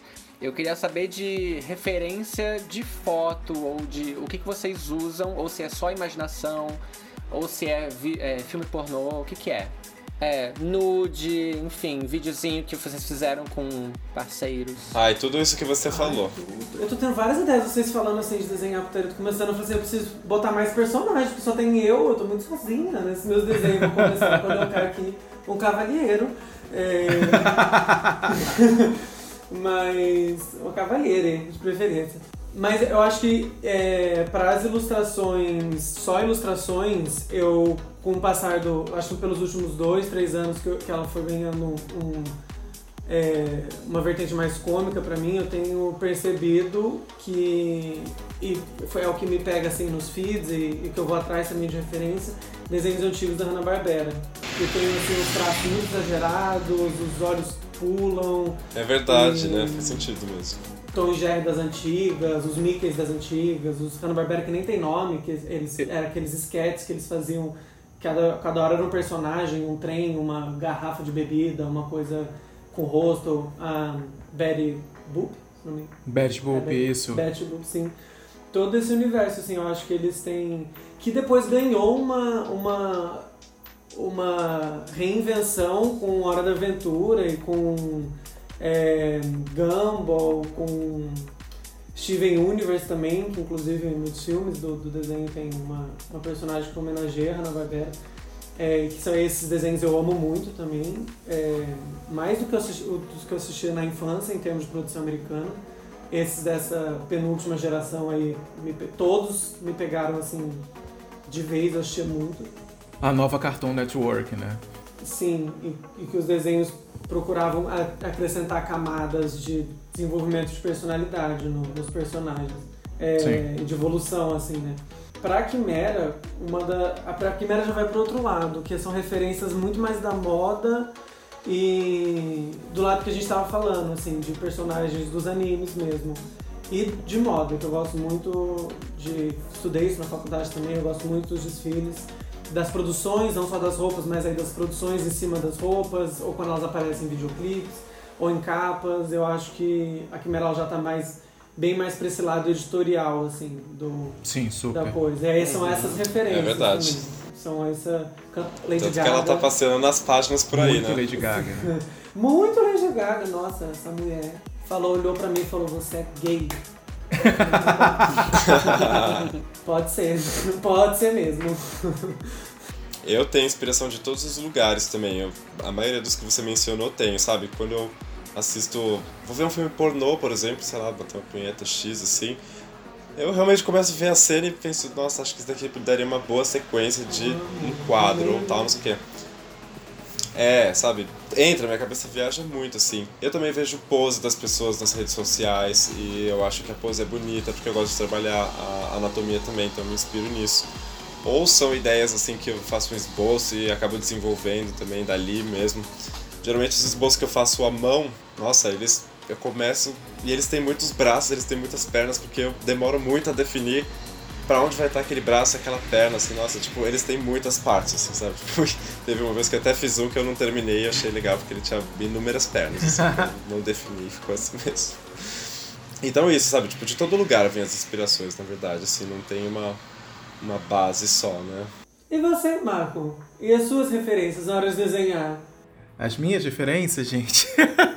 Ai, eu tenho. Eu, eu estive há pouco tempo passando por um conflito criativo, assim, tipo, o que, que eu deveria desenhar, o que, que eu gostaria de desenhar, que foi o que culminou nesse momento agora que eu tô, que é, eu vou fazer tudo, não vou escolher o que, que eu vou fazer, vou fazer tudo que dá na cabeça das coisas que eu amo, assim. É, eu sei. Porque tem coisas que conflitam. Assim, tem uma hora que eu quero desenhar os looks das drags de RuPaul Drag Race. E tem uma hora que eu quero desenhar os meus amigos gostosos pra caralho. tem uma hora que eu, sei lá, eu tenho obsessão por colecionar foto de editorial e ficar baixando, assim, tipo, pego um fotógrafo e baixo tudo do fotógrafo. Aí vou compilando em página. Você vai lá no, no The, The Fashion Spot. Ah, sim, sim, nossa. Gente, eu pegava sim, muita coisa é, tem muita coisa A boa moda lá. também me influenciou. E é capa de revista e tudo mais. Aí eu, eu, eu decidi que eu vou fazer tudo, assim. Mas pra homoerotismo, assim, acho que a minha principal referência no momento é o Instagram, porque acho que talvez Instagram e Twitter tenham sido mais erótico do que ver o Solo Boy, sabe? Gente, eu. Ai, que saudade de Solo Boys, gente. Eu, não- eu não entro. O Solo Boys existe ainda. Shout out. Existe, existe. Eu lembro, eu entrava todo dia há, há alguns anos e de repente eu esqueci que ele existia. Pois é, hoje em dia, hoje em dia eu tava ontem no Twitter pra ver para ver alguma coisa do BBB e aí um, um cara que eu sigo do Rio postou uma foto, tipo, eu- ele já é agressivamente gostoso e, e biscoiteiro. Agressivamente. Mas ele não é tipo Ah, biscoiteiro quem é. OnlyFans, ele é biscoiteiro biscoiteiro. Aí ele postou uma foto ontem cortei o cabelo, gostaram? Eu- O agressivamente dessa foto é mais agressivo do que ele em si, porque ele tava tipo metade, tava metade aparecendo. Eu, eu, eu tive um derrame, mini derrame, assim. Eu falei, gente, eu não preciso, eu Nossa. não preciso pagar, eu não preciso pagar um OnlyFans pra pegar foto exclusiva. Olha isso, tá vendo de graça no Twitter, gente? isso é uma puta inspiração. E, e, eu gosto muito da coisa que o Rodrigo falou da anatomia, assim. Eu gosto de desenhar pessoas, sabe? Eu gosto de corpos, gosto de ângulos, gosto de é, o, a sombra da, da, costela, ou o músculo, ou a sombra da barriga por é, cima. Eu gosto detalhes, de né? corpos, né? assim. Eu acho ótimo isso. Eu tenho, eu tenho mais uma pergunta. Vocês dois, no trabalho de vocês, uh, vocês têm influências muito perceptivas de cultura pop. Por exemplo, me corrijam se, se eu estiver errada, tá? O Vitor, quando eu vejo seu trabalho no, no Quimera, para mim, a, quando a primeira, a primeira vez que eu vi o seu trabalho foi a, na capa de Rajadão, da Pablo. É, inclusive, eu, tenho, eu aposto que muitos dos nossos ouvintes também vão lembrar dessa capa. E para mim foi um baque porque foi uma ilustração que era uma coisa que a Pablo não tinha feito ainda. Aquela interferência de foto. Aquilo foi muito porrada para mim. E também. aí e aí, obviamente, eu amei e da fui corrente, atrás de né? saber quem era, quem era o ilustrador, né? É, pra mim, tem muita referência de Cavaleiros do Zodíaco, as armaduras. Nossa, pra mim foi muito churato. Né? Eu vi a primeira vez eu falei, gente! É. e, exato. Gente, passava no, no, nos anos 90 aqui na, na manchete. Ele é tipo o genérico dos Cavaleiros do Zodíaco, Churato. só que ao invés de, é. de deuses gregos, eram deuses hindus. É. Uma boa pesquisada. Isso. É, Só que as armaduras é, tinham uma referência um pouquinho mais rococó. É, o Churato era, era uma versão mais rococó dos Cavaleiros do Zodíaco. Nossa. É. Rococó a ombreira, não, era, a ombreira era, era, era a ombreira. Gente, né? eu vou ver isso era agora. a ombreira. Tinha um que era tinha um personagem no Churato que era tipo o, o, queer do grupo, que ele é, tinha uma pena, assim, que. Nossa, Victor, ele você vai gostar dele, Victor. Você vai adorar. Ele tem cores, ele tem cores que parecem das que você usa. Esse personagem chama Leiga e ele tinha maquiagem, né? Pelo amor de Deus, ele era babado. Ele era maquiado, é maravilhoso. Eu amava ele. Eu amava. Mas enfim, fechando esse big parênteses. é, e, aí, e aí o trabalho do Rodrigo também tem muito a, a referência, a inspiração, é, até porque você usa os personagens em si Sim. dos Cavaleiros Zodíaco ou de outros é, é desenhos japoneses. Eu queria saber de vocês. Um, se tem alguma limitação quando a questão é essa inspiração que é muito óbvia, talvez pro Rodrigo até um pouco mais porque você usa o personagem é, se isso limita o que você pode fazer na, na arte homoerótica com esses personagens. Esses personagens, pelo, justamente pela popularidade deles, é o que mais aparece, mas eu faço outras coisas também. Né? Na minha casa tem os quadros, eu vendo os quadros também. Eu faço colagens, essa série de coisas que inspiram, assim. Então os personagens, na verdade, eles são... É que as pessoas, tipo, têm uma aderência mais fácil, né? Porque eles são extremamente conhecidos mesmo. Agora tem, por exemplo, eu colei os Lambi Lambi na rua, né? Gente, só os dos cavaleiros que as pessoas acharam, porque tem outros também, mas passa super batido. Porque ninguém assimila, assim, não, não é um personagem. É uma referência pop. É. é. mas aí tá lá, sabe, por exemplo, tem o personagem Bunny, que é o. A figura, é, né? É também uma representação minha, que ele tem uma máscara de coelho e tal. E eu colei, tá ali na rua da Casa do Porco, aqui em São Paulo. Ah, eu já vi. E ele tá lá intacto. Eu já vi, é, ele tá lá intacto. Eu fui lá assim, agora, eu fui lá há pouco tempo, passei lá na frente, assim, há pouco tempo. É, então, naquela parede cheia, cheia, cheia de lambes, ele tá lá no meio. E ele tá assim, a paisana, né? Tipo, e tá ótimo porque muitas pessoas conversam ali na frente, eu acho interessante. E tem um outro que tá aqui na Santa Cecília, do lado da sauna, né, da Chili Peppers. Eu colei ali e é uma ilustração erótica, assim, só que ela é pintada com outro estilo, né? Ela não tem os traços definidos, assim, com a linha preta, né? Ela, ela parece até uma pintura a óleo, mas é num papel, é um acrílico, né? Mas tá lá colado, foi pintado à mão. Mas assim, as pessoas não, não dão notícias sobre essas, esses outros trabalhos, assim, sabe? Tipo, foi mais a série Falta de Tato, que foi a que eu falei, que é a intervenção sobre as fotos japonesas. E os personagens famosos, assim, os de anime, né? Mas tem outras coisas, nossa, tem vários.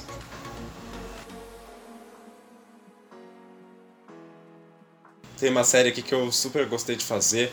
Eu sempre colecionei adesivo, né? Desde os anos 90, quando eu ia adquirindo aqueles adesivos, então eu tinha um acervo que acompanhou, né? Sempre fui cheio de quinquilharia, né, gente? E eu agora comecei a fazer uma série onde tem pintura, tem spray e eu vou colando os adesivos porque eu amo aquelas portas de bar que você vai e tem inúmeros adesivos e tem os recados das pessoas na parede e tem alguém contra, alguém pregando uma religião eu acho que aquilo ali é uma forma de assinatura de alguém que passou muito rápido e eu adoro esse tipo de inspiração, então eu criei essa série fazendo isso, né? Que tem os adesivos, tem os recados, tipo, ai me mama, não sei o quê, tipo, 19 anos. mas esse tipo tá aqui. Eu já postei no Instagram, mas assim, os outros personagens eles fazem mais sucesso. Fato que isso que é isso, assim. Eles têm inúmeras inspirações. Eu queria saber de vocês, aproveitando já para encerrar o, papo, já indo para o final do papo, é, que vocês é, dissessem qual é o personagem que mais, esti mais estimulou sexualmente vocês de alguma forma, assim, tipo. Goku. O, o, o preferido, Goku. Goku. A cena do Goku Ai, tomando gente. banho na banheira foi assim. Eu assisti com um monte de amigo meu, tava os pais deles na sala, uma sala escura, aquela cena, e eu assim, nervosa por dentro, nervosa, meu Deus, o que é isso que move em mim? ninguém, ninguém tá sabendo, ninguém tá lendo a minha mente, né? Eu tô. tô sozinha. Nossa, pode ter certeza que o Goku mexeu com a cabeça de muita gente, inclusive os héteros. Nossa. Sim, sem dúvida nenhuma. Oh. Ah, engraçado falar isso, porque eu tinha um tesão no Vegeta. Eu tinha Isso que eu ia falar, eu queria falar Ai, disso. gente, eu acho Nossa, que é porque ele era ele, ele é meio pra... bravinho assim. Ai. Ó, isso aí, tesão em boy lixo, ó. Ó, tesão em boy lixo. Pois é, isso é a Crisa de antigamente, que gostava de boy lixo, atualmente não. Mas eu curtia. Pro roleplay, um pra uma encenação, entendeu? Uma encenação. É, ué, uma, pra uma fantasia tudo bem. É, eu acho, eu acho que o meu foi o Vegeta também, mas antes deve ter sido o Shiryu, assim, talvez. Porque o Shiryu tirava a roupa toda hora e ele era belíssimo. Nossa, sabe? o meu com certeza absoluta, sem sombra de dúvida. Eu já falei isso no podcast algumas vezes, inclusive. O meu com certeza é o Shun. É o Shun. Eu, tipo, ele apareceu pelado no primeiro episódio dos Cavaleiros do Zodíaco, tomando banho. Gente, os japoneses, eles... Eu tinha seis anos de idade, gente. Como é que pode isso? Eu cheguei na escola transtornado. e ninguém falava dele tomando banho, gente. E eu falei assim, gente, eu vi. A primeira vez que eu vi uma bunda de homem foi a bunda do Shun. uma boa Tinha a branquinha do Shun. Não, não, todos eles tomavam banho, né, gente? Até o tipo, Kurama, o Saga. No, no o Saga, gente. Tipo, é, então, tipo, gente, eles, eles são personagens criados, eles sabem muito bem para onde que eles vão ser direcionados também, né? Tem uma cena do. Sempre tem um apelo. Tem cena do Afrodite Verdade. morrendo pelado, gente. É. Numa... Mas eu também tinha muito. No lago, é, né? No lago, gente. Morrendo. Horrorosos, dos, assim. desenhos. Do, dos gibis, não dos desenhos. Porque eu, acho que o desenho animado estadunidense dos anos 90 era muito, muito pudico, não tinha nada sexual, nem sensual. Era espalhafatoso, mas não era uma coisa é, sensual de propósito, né? Tinha a imagem, a figura, né, masculina, mas nos gibis, nossa, tinha umas cenas que eu ficava a minha, a minha mente ia longe com os homens uniformizados. mas eu achava, sei lá, os, os super-heróis, por mais gostosos que fossem os americanos, eu achava muito distante de uma de qualquer realidade fantasiar estar pegando um cara daquele tipo, porque pareciam muito irreais para mim. Enquanto nos animes, acho que eu tinha a sensação de que eram mais próximos, assim, de um. De um por mais anatomicamente diferentes de uma pessoa, acho que tinham corpos mais naturais, assim, menos exagerados, sabe? Tirando o Goku. Nossa. Ai, Goku, meu Deus. então tá, vamos pro Paga que tá feio, Marco? Vamos pro Paga que tá feio.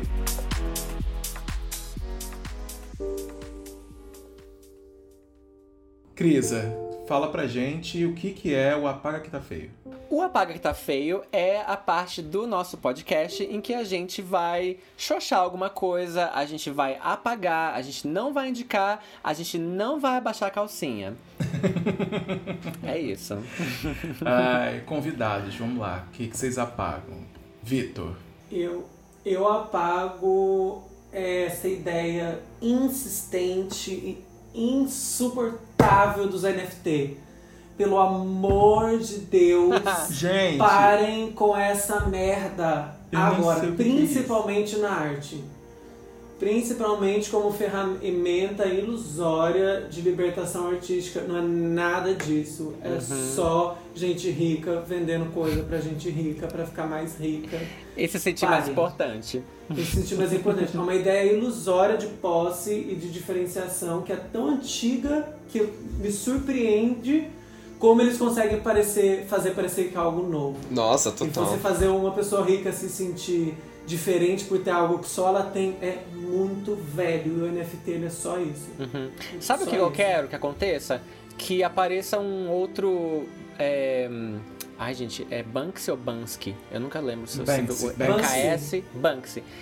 Eu quero que apareça um novo Banksy que produza um, um, uma arte de é, NFT que depois de 10 segundos ela se autodestrua. Que nem ele fez lá naquele eu... museu. Uhum. Nossa, foi um bafo. Destruiu o computador. Destruiu o computador também. Nossa, eu, pra ser sincero, eu nem consigo entender direito o que, que é NFT, gente. É, isso é tão. Isso é tão bizarro, assim, que eu não consigo nem entender. Isso, sei lá, parece inteligências artificiais brincando entre si. Eu não consigo entender, sabe? Não, eu também. Eu acho que esse. Eu uso o para que tá feio para isso, assim, também. Eu tava até pensando o que, que poderia ser.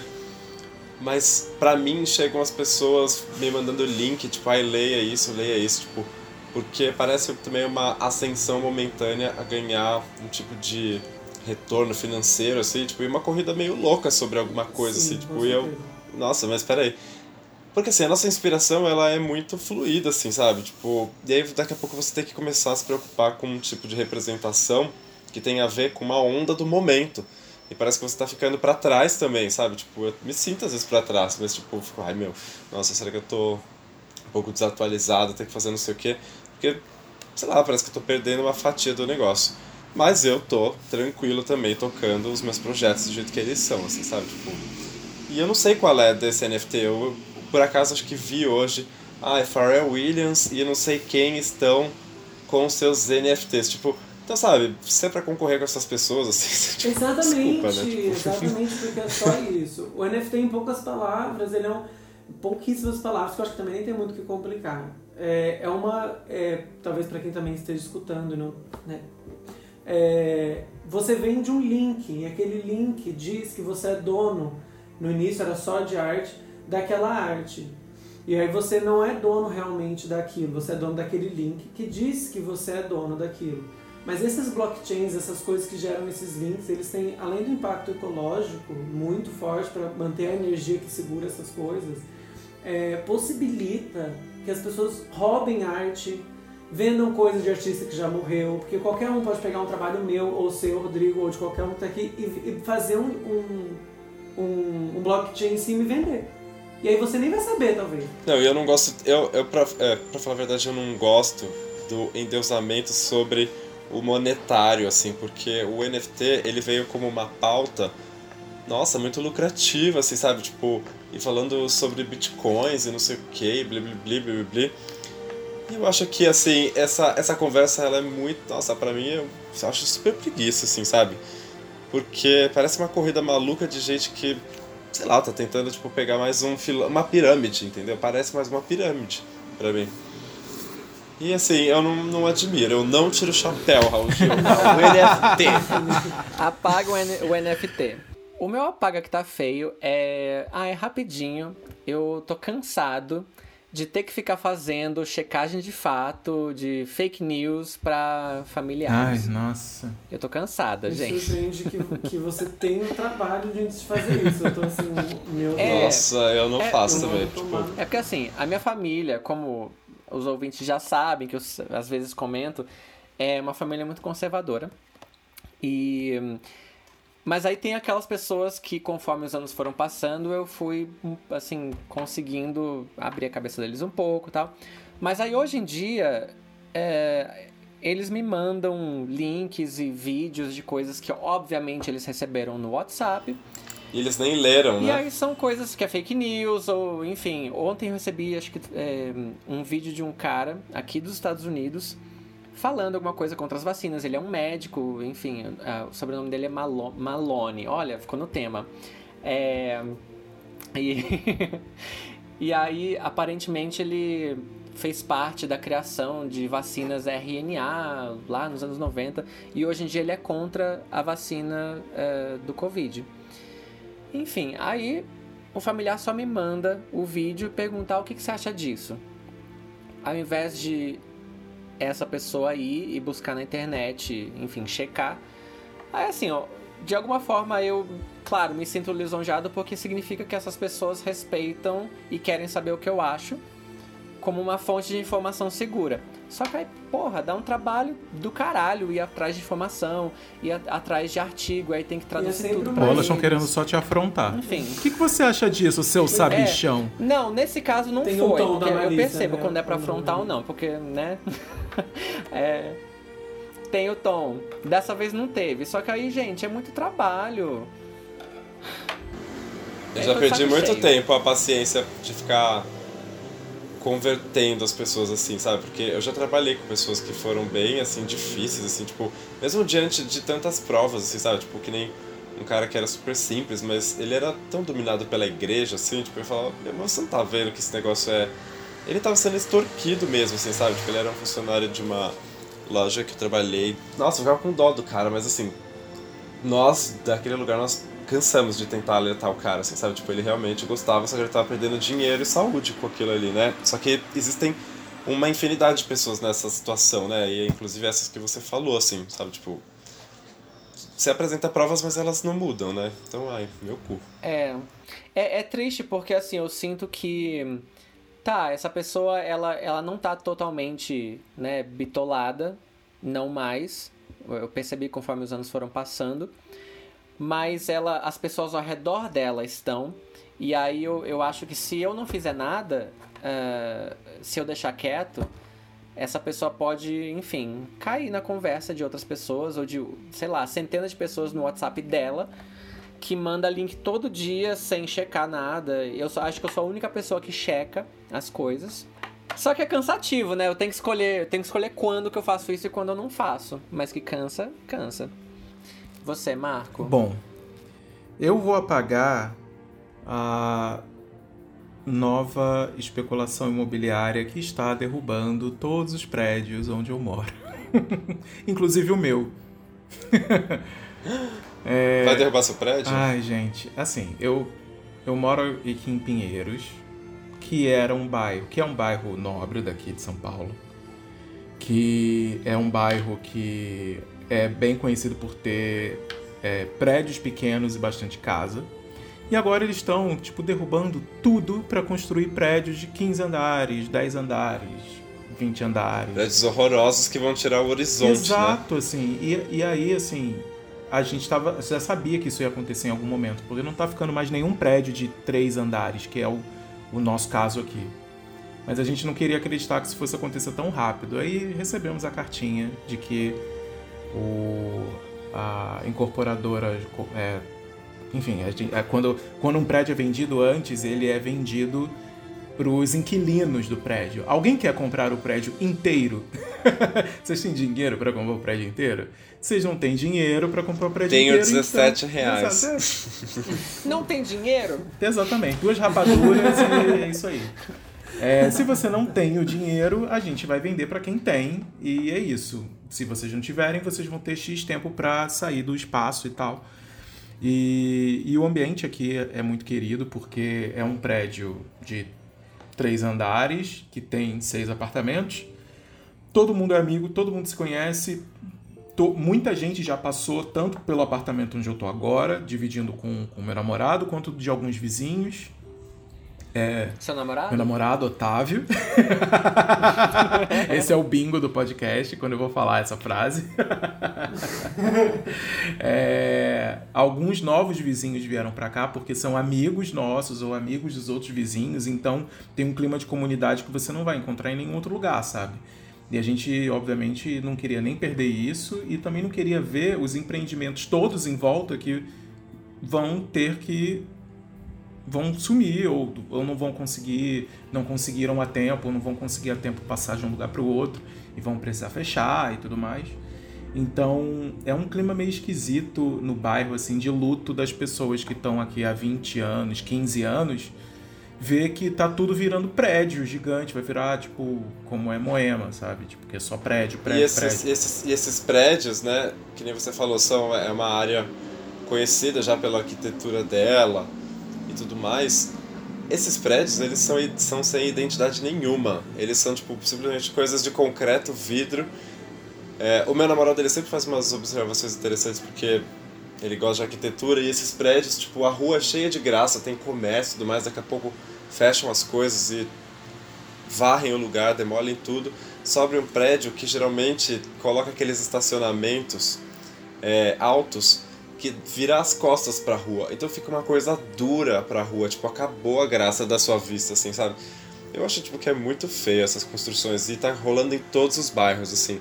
Aqui eu moro na Santa Cecília, que também é, tem, é um bairro bem típico, estão derrubando tudo também, tipo, até derrubando prédios, como você falou também aqui. Tá tudo indo pro chão para subir mais, mais projetos, assim. Todos eles horrorosos, tipo, tirando a sua saúde, porque são barulhos, tipo, de construção às 7 horas da manhã. Tipo, britadeira de fim de semana, sabe? Tipo, placas de metal pesadíssimas em grande quantidade. Eu acho que assim, eu até aproveitando essa reclamação assim, parece que São Paulo é uma cidade, tipo, pra te deixar doente, assim, sabe? Tipo, mentalmente, porque puta que pariu. Pois é, eu, eu tenho é essa muito sensação louco essa também. Coisa, assim. Aqui, só na minha rua, tá rolando pelo menos umas oito obras simultâneas na mesma rua. Tudo bem que é uma rua bem grande. Mas assim, são oito prédios novos que vão, que vão abrir, mais esse prédio que vai abrir aqui, nesse lugar que, que tinha é, uma pizzaria, um prédio, um estacionamento, uma mecânica, três restaurantes. Tipo, olha quantas coisas vão, vão mudar, quantas vidas vão mudar para que um empreendimento apareça aqui. E aí você vai perder muita coisa que é de, de convívio social de bairro, tipo o espaço onde as pessoas compram coisas, se encontram, nananã, e vai e, e assim, para não dizer que porque esse tipo de prédio tem que ter uma pelo que eu entendi que o Otávio comentou, porque o Otávio trabalha com arquitetura, é, existe alguma norma, alguma coisa assim que para X área de prédio em quarteirão tem que ter um número específico de lojas de rua. Mas aí o que, como é que eles completam isso? Eles botam tipo uma loja americana, uma loja Zelo, ou tipo uma loja que pega um espaço enorme você perde espaço de várias outras pessoas que poderiam ter empreendimentos aqui. E é bizarro isso. E, e, ainda, ainda vem uma galera querer falar que é melhor que tenha um prédio porque mais pessoas vão poder morar. É tipo, Nossa, sei lá. É, Sim, 800... precisamos de mais pessoas morando em São já, Paulo. Gente, e já tem muito sim. prédio, tá ótimo. E uns apartamentos, assim, que custam, sei lá, você vai comprar um apartamento desse que custa 800 mil reais por 60 metros quadrados, sabe? Tipo, é um absurdo, só a gente com dinheiro e, e, a gente com dinheiro que vai gastar numa coisa de baixa qualidade. Tipo, é, é, é, só. É só. É bizarro, só bizarro, sabe? se, se isso fosse um argumento, a gente não teria tantas pessoas é, sem casa em São Paulo e tantos apartamentos Exato. Vazios, a coisa que São que Paulo mais tem é espaço para pessoas morarem mais do que pessoas precisando de moradia. Então, não é sobre isso a conversa, né? É, mas enfim, é triste. Tá todo mundo aqui meio de luto, assim, porque as relações pessoais vão, infelizmente, vão acabar é, como elas são, né? Vão ter que ser ressignificadas, né? Então tá todo mundo é, as meio. vão viver em casulo. Pois é. E tá todo mundo assim, meio que no, nos estágios do luto. Nesse momento a gente tá na negação. a gente já, jogou, já fez bolão na Mega Sena para tentar ganhar a Mega Sena e comprar o prédio e ser um plot twist incrível. Já pensou? A gente vai lá Sim, e compra o prédio e fala assim: a gente Olha... quer comprar no débito. A gente tem o dinheiro. Quem sabe? Quem Amigo, sabe ganha, ganha na Mega Sena pra você comprar minhas artes também. Eu Sim. Eu nem, nem preciso ganhar na Mega Sena, mas eu já vou comprar uma cacetada de camisetas. Peraí que eu vou fazer camiseta também, um minutinho.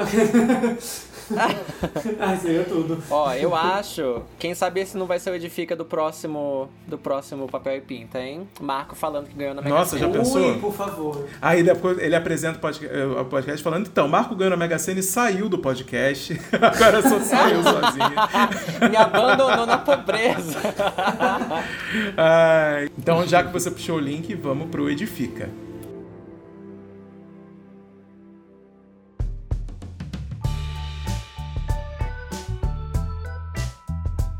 Marco, o que, que é o Edifica? É, o Edifica é o nosso quadro semanal de recomendações, de notas positivas, de coisas boas. É o quadro que a gente tem antes de finalizar o programa pra gente ir, né? Finalizar no maior astral possível. E aí, meninos, vamos lá? Quem quer começar? Eu edifico Ragnarok Online. Ah! Eu vi! Eu jogo essa merda viciante há 15, 16 anos, na verdade. Gente, eu fiquei chocado que ainda existia. Tô, tô chocado. Ainda existe, exatamente por isso que eu gostaria de justificar. Gente, vamos jogar Hag, entendeu? É um jogo lindo, com uma moda maravilhosa, uma jogabilidade extremamente única, porque realmente nunca foi. Nunca teve outro igual. Eles mesmos tentaram inventar outras versões do próprio jogo e todas fracassaram. A preferida é o Então- principal, é o Ragnarok Online. Exato, e é muito gostoso, assim. E eu voltei a jogar na pandemia, depois de uns seis anos sem jogar, e me encontrei de novo. Me deu muita inspiração pra desenhar de novo, pra fazer os desenhos, toda a estética, tudo. E aí hoje pensando nisso no, no Edifica, eu falei assim, vou edificar Ragnarok, com certeza, precisamos de mais jogadores. Eu tinha uma almofada do Porim, do, do- do- daquele Ai, bichinho tudo! rosa, gente, há muitos Foi. anos. Eu adorava Ragnarok. Aí de repente parou, assim, tipo, saiu, perdeu o hype, acho que começou a ter é, muito jogo a entrar parecido. muitos jogos, outros jogos, assim, com gráficos 3D e, e coisas diferenciadas, e o Hag ficou um pouco de canto, mas ainda existe. Eu confesso que eu até Gira prefiro esses jogos com visual 2D, assim, mais voltado, sabe, tipo, pro, pro anime e tudo mais, eu acho mais fofinho e tal. O hack Eu é adorava. pixel art ainda, cara. É Nossa, feito com um gente. aplicativo que anima pixel art. Eu acho assim, vintage, pô. É muito vintage. Então tá aí, edificado. E você, Rodrigo? Eu edifico uma pessoa que, nossa, tem acompanhado e ficado bastante surpreso com a força que ela tem, mesmo diante desses movimentos obscuros que tá rolando a gente. Eu quero edificar a Erika Hilton. Eu amo Ah, acompanhar Hilton, ela. Eu acho que ela tem uma postura e uma nossa habilidade para mandar mensagem muito boa, assim, sabe? É alguém que eu admiro. Tem muitas pessoas admiráveis trabalhando juntas agora, né? Mas a, a nuvem negra, ela é muito densa nesse momento. A gente teve por eles também. Mas ela tem uma coragem, assim, então eu quero edificar ela, assim, sabe? Tipo, fico muito admirado com as coisas que ela faz, assim, mesmo, mesmo, mesmo, assim. Ela olha pelas pessoas, acho que é alguém que a gente precisa enxergar assim, sabe? Tipo, de ter como aliado, né? Não como verdade absoluta, não gosto dessas coisas, tipo, ai meu Deus, aquela pessoa é uma verdade absoluta. Mas não, uma, uma boa aliada, assim, sabe? Consciente das coisas que estão acontecendo e que faz, né? Que faz. Eu gosto, eu gosto muito da Erika Hilton, que ela, ela sabe que ela é, um, ela é uma pessoa inspiradora e ela faz questão de não se colocar nesse pedestal de santidade é, que a web tenta colocar todo mundo que faz um pouco mais sucesso, Sim. de fada sensata e tudo mais. Ela, ela, Nossa, ela se coloca é. muito numa coisa mais humana, sabe? Ela, ela tá lá falando de política pesadamente e de repente ela tá lá falando de cabelo e tá falando de BBB e tá falando de música. E, enfim, ela é maravilhosa. Ela não fica num patamar de pessoa da É política inacessível. separada das pessoas. É, figura séria de política. Ela, ela, é, ela é vereadora, né? A mais gente, votada me da história de muito São Paulo. assim, eu aqui recomendando joguinho de pixel art. Ah! Ah, mas tá tudo bem. A gente tem esses Ah, não. também. Tem dias que eu falo de alguma coisa séria, o Marco não. Tem dias que eu, eu dou, eu dou um apaga café pra minha apendicite, aí o Marco fala de racismo, então tá tudo bem. É, é tipo essa dinâmica. é, assim. muito, é pessoal, né? Eu tenho alguns. O primeiro, Edifica, é uma novidade que a gente já anunciou lá no Instagram, que é... Não, a gente anunciou no último episódio, né? Que é, a gente vai começar a ter conteúdos em vídeo lá no Instagram do Papel e Pinta, papel.pinta, o arroba da gente. Ah, o primeiro vai ser, a gente acabou de, de assistir, ficou bem legal. Ah, vai ser o episódio Godê da semana passada, que foi um. O Godê, pra quem não sabe, é um episódio curtinho do Papel e Pinta, em que a gente explora algum tema bem específico em 5 minutos. E o episódio anterior foi sobre arte drag. Fala. Isso. Eu ia falar que, inclusive, o primeiro episódio do Godê foi sobre a diferença entre shonen e shoujo. Saiu essa semana, então vocês já podem ir lá no nosso Instagram e conferir. Uh, então esse é um dos, dos edificas que eu tenho. O segundo é, uh, é, Tem a ver com o tema. Na verdade, os meus três. Eu tenho mais três, mas são curtinhos. O primeiro é. Uma vez o Marco indicou o filme do sobre o Thomas Finland, que é esse, esse desenhista, esse ilustrador finlandês. Uh, que fazia arte homoerótica.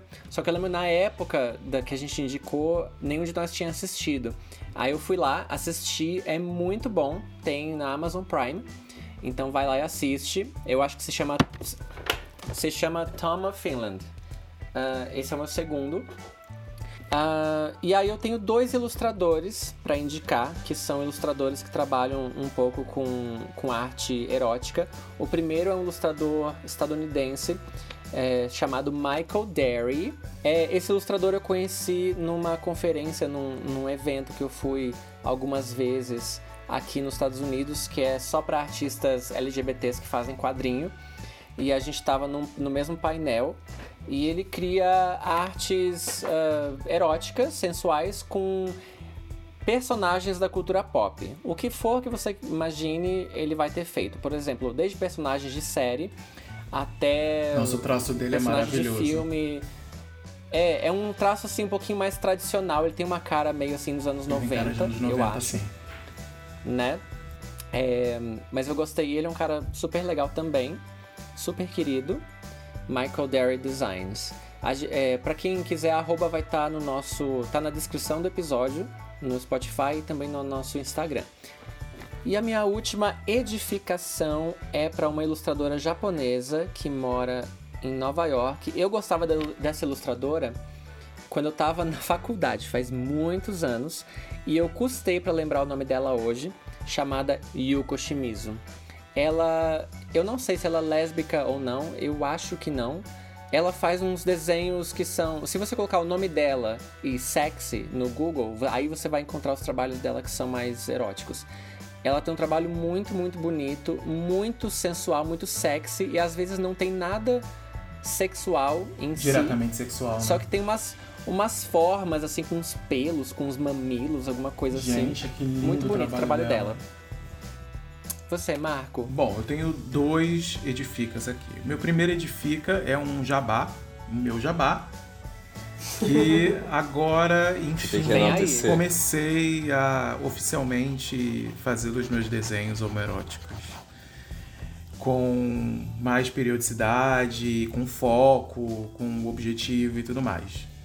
Então, abri um Instagram só para poder postar esses desenhos. Eu separei esse Instagram do Desenha Marco, então o Desenha Marco vai ter desenhos diversos, até porque tem um conteúdo lá é, que ele vai bastante para a área publicitária e aí eu fico muito inibido de colocar os desenhos homoeróticos lá porque sabe como é que é o Brasil, né? Então hum. é, eu separei completamente para um lugar que eu tivesse realmente mais, mais liberdade, né? Um, um perfil próprio e abri um Patreon para poder postar todo o processo, assim, desde as ilustrações 100% sem censura, até os quadrinhos com conteúdo mais adulto que eu já tinha feito que estava arquivado no meu computador, é, os processos de ilustração, tipo as etapas do desenho até chegar à finalização e tudo mais. E é isso. Agora eu tenho o meu. Agora eu tenho mais um arroba no Instagram, porque eu vou lá e critico o Instagram e eu fico viciado em criar novos arrobas pro Instagram. Que é o Sleeper Code. S-L-E-E-P-E-R. Sleeper Code C-O-D-E. Tanto no Patreon. Vamos seguir todo mundo, hein? Tanto no, Vamos lá seguir. No Patreon quanto no Instagram. É esse o arroba. E vou continuar postando as coisas no meu, no meu Twitter pessoal, fazendo chamariz para todos os meus 394 arrobas no Instagram. Eu vou ficar postando no Twitter. Gente, siga esse meu novo perfil também. Enfim, tô jogando material novo lá. Sim. Vamos lá seguir. Vai estar tá também no, no, na descrição do, epi do episódio, tá, gente? Nossa, mas são muito legais. Me aguardem. Gente, assim, eu assinei, eu acionei toda a rede de contato de putaria possível, que é, gente, vou desenhar todo mundo pelado e fudendo, tá tudo bem? Tá tudo bem. Então é isso aí. Ah, eu quero muito ver os próximos desenhos que vão sair. Ai, calcula, eu tô fazendo um do, do de carnaval, só uma série só de Ai, carnaval. Ai, faz então... um do Henry Cavill. Gente, eu, é, o Superman. Os, os, atores, os atores, eles dão chamariz. Eu quero pedir, faz da Quimera. Faz da Quimera. gente, eu ah, posso desenhar desenha. todo mundo, eu desenho todo mundo, gente. Ai, é isso, esse é o primeiro. Tem mais algum? E tem mais um, É. que esse aí é mais referente ao tema. O meu também era referente ao tema, mas esse aqui acho que é mais histó- histórico. Existe um fotógrafo, existia um fotógrafo muito importante para a cultura do homoerotismo, da arte homoerótica, chamado Bob Miser. É, ele é um fotógrafo e cineasta americano. Ele ficou muito famoso fazendo é, fotografia de homens fortes e sarados em poses alterofilistas na década de 40 e 50. Ele foi bastante perseguido por isso. E ele ficou bastante conhecido porque ele criou uma revista chamada Physique Pictorial, que, enfim, postava os boys assim, tipo, de, de todas as formas, juntos, pelados, abraçados.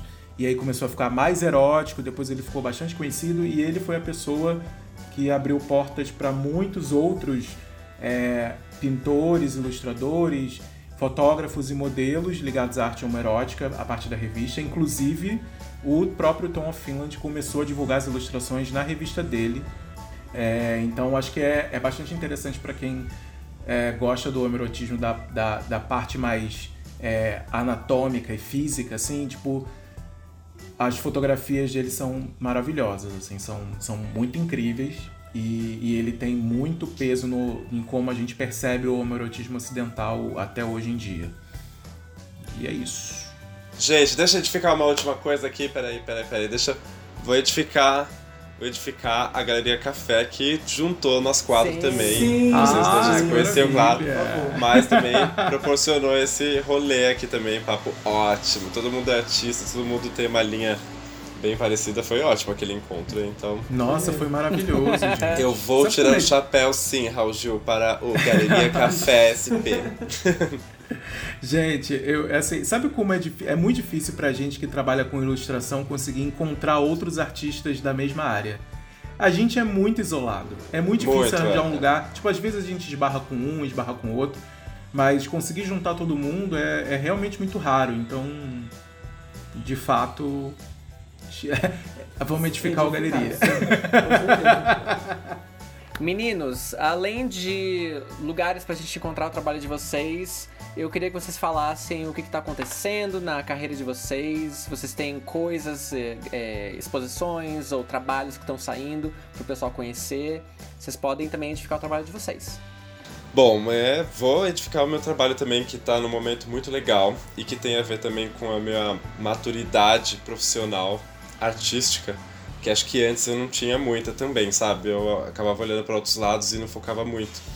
Mas um processo de autoconhecimento dos últimos anos também e até um choque de realidade da pandemia me fez direcionar mais atenção para as artes mesmo.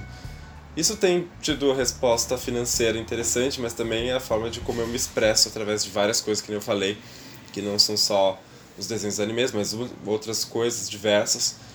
Então, é, as pessoas podem acompanhar mais coisas porque estão saindo mais trabalhos, né? Eu vou, não sei quando que vai ao ar, mas espero ter uma arte em rua bem breve, sabe?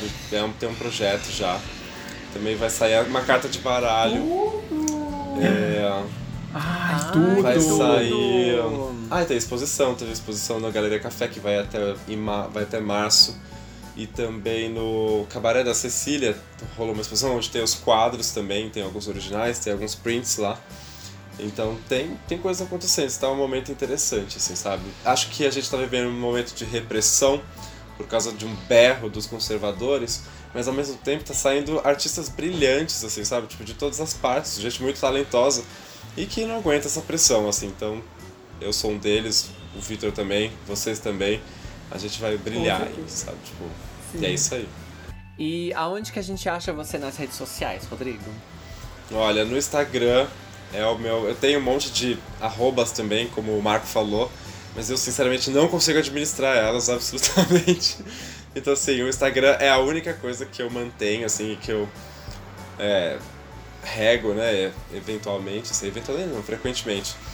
Mas é tudo arroba Rodrigo Kupfer, todos eles são a mesma coisa. No Twitter você vai achar, mas no Twitter eu, eu queria ser mais assíduo, mas nossa, tipo, não muito. Facebook não, então é o Instagram mesmo. E tem o site que é o rodrigokupfer.mindstore.com.br, que aí lá você encontra as camisetas e tem a entrega para o Brasil, né? Para se você quiser estar tá ouvindo de fora, também rola enviar, mas aí é pelo Instagram mesmo, onde eu envio os serviços rápidos. Uhum. e sua letra como, seu sobrenome? K-U-P de pato, F de faca, E de escola, R de riacho. riacho. É. Rodrigo Kupfer. Tá certo. E você, Vitor? Olha, é, isso que o Rodrigo falou ficou na minha cabeça, né? Da, da, da resposta ao berro dos conservadores. Eu acho que é isso mesmo. O Brasil, historicamente, tem uma arte muito forte justamente pela quantidade de resposta a berros conservadores que a gente teve que dar.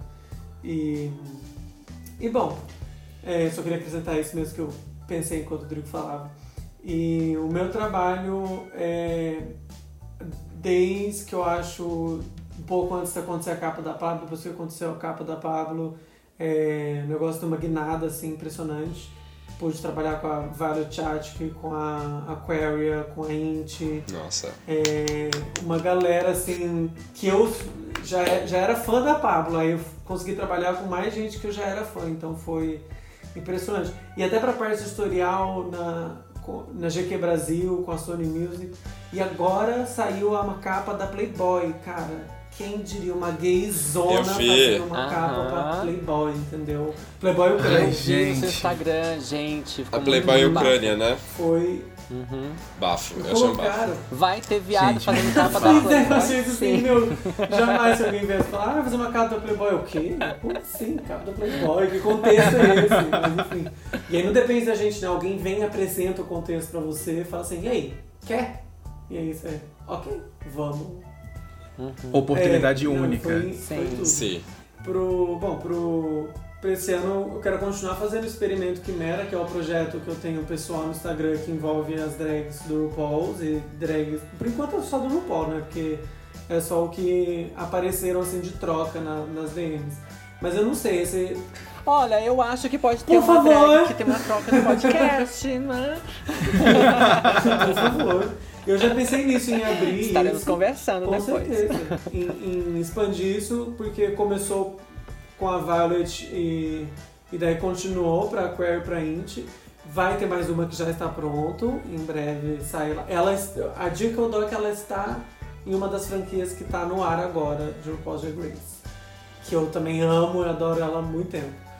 E Jujubee.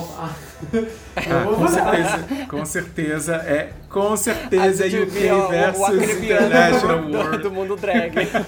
É, total, gente, tá em todas, mas ela é ah. ótima, ela é necessária. Sim, eu adoro ela. Mas a, o, o, desenho que você fez com a fotografia da, da Violet Chachki é maravilhoso. Eu Nossa, Obrigada. É Não, e ela foi perfeita assim também. Ela é tirou a foto pra isso, pra, pro rolê. Ah, e depois tudo. quis fazer mais um, a gente fez de novo. É, e ela, assim, super simpática, a Claire também, foram todos muito assim, claro, vamos fazer o que, que você precisa e, e tal. Isso que eu gostei muito também de assim, meu, assistia vocês na TV. Foram sabe? solistas. Eu vocês.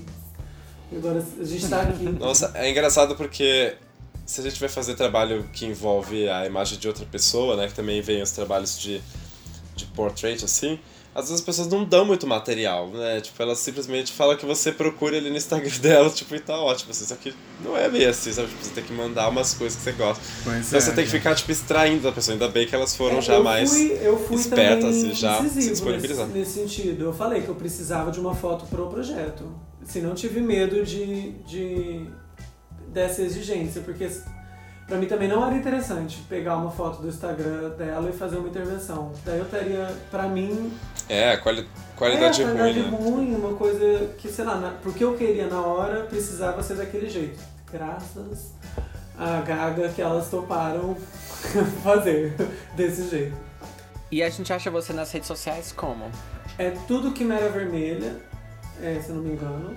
Se não for. Ver... Não, é tudo que Mera Vermelha, Instagram, Twitter, Patreon, TikTok, que eu ainda tô tentando me adaptar no TikTok, TikTok, é assim, meu Deus, é muito doido, uma quantidade absurda de postagem. É muito doido, gente. É, e, o, e o modelo também, como a gente conversou, né, às vezes me, só me bloqueia. É, que mais? Twitter, TikTok, Instagram e Patreon, Behance. E você, Marco? Bom, agora esse, esse momento vai ficar maior, porque agora eu tenho mais um arroba pra dar pra vocês seguirem. Se vocês não seguirem 18 episódios, agora vocês vão ter mais um. Que é.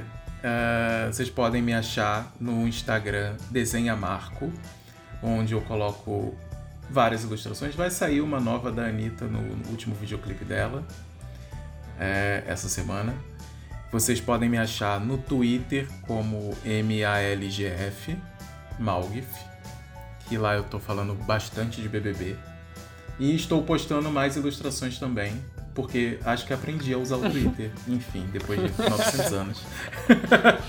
Agora eu entendi como é que funciona aquele negócio. E, e agora o novo é o Sleeper Code, que vocês podem seguir tanto no Instagram, arroba SleeperCode, ou no Patreon, arroba SleeperCode também. Lá é onde tem as putaria. Por favor. Dá stream na lenda, gente. E você, Crisa? Vocês podem me encontrar em todas as redes sociais com o mesmo nome, Crisagona, K-R-I-S-A-G-O-N-N-A. E agora, gente, tem conteúdo em português no YouTube também. Mas até que enfim, pelo amor de Deus. Porque antes eu só fazia meus conteúdos no YouTube em inglês, é, né? Porque alfabetizada em inglês, a louca. E... Mas a Anitta fez a nova música aí com o clipe maravilhoso de Boys Don't Cry. E aí eu resolvi fazer um react e aí bombou, gente. Os brasileiros estão me, me, encontrando agora. Você Inclusive, descobriu tava, a força eu tava com dos a roupa Anitters. e o cabelo dela tava toda Boys Don't Cry, caralho. Exato. E, e vai ter mais, gente. Vai ter mais, então me segue lá no YouTube também. Cris Agona, tá? Mas em todos os lugares: YouTube, Instagram, TikTok. E se vocês quiserem seguir o Papel e Pinta, vocês podem achar a gente no Instagram, papel.pinta, ou no e-mail papelepinta.gmail.com e vocês podem mandar tanto para um lugar quanto o outro reclamações, dicas, referências, dar opinião do podcast. Se vocês quiserem falar sobre essa última edição, falem no no Instagram, converse lá com a gente nos posts. Vai ter material dos meninos em posts individuais para vocês conhecerem melhor o trabalho deles. Uhum. E é isso. Sim. Tudo. E já que vocês, já que vocês estão aqui, aproveita e segue o Papel e Pinta no Spotify, gente. É muito importante vocês seguirem. Se vocês Então, ainda não estão seguindo, Ajuda É essas LGBTs, tá? Por favor. é isso, gente. Obrigada, meninos. Foi tudo. Ai, eu amei. Adoramos. Eu, Eu amei, também. Tô duríssima. Tudo, assim. É a primeira vez que eu faço um assim de podcast. Eu muito- também, também. Ai, gente, jura? maravilhoso. Não tinha feito é muito antes. bom. Então é isso, gente. Até a próxima. Beijinhos. Beijo. Um beijo, obrigado pelo convite. Beijo, gente. Tchau, tchau.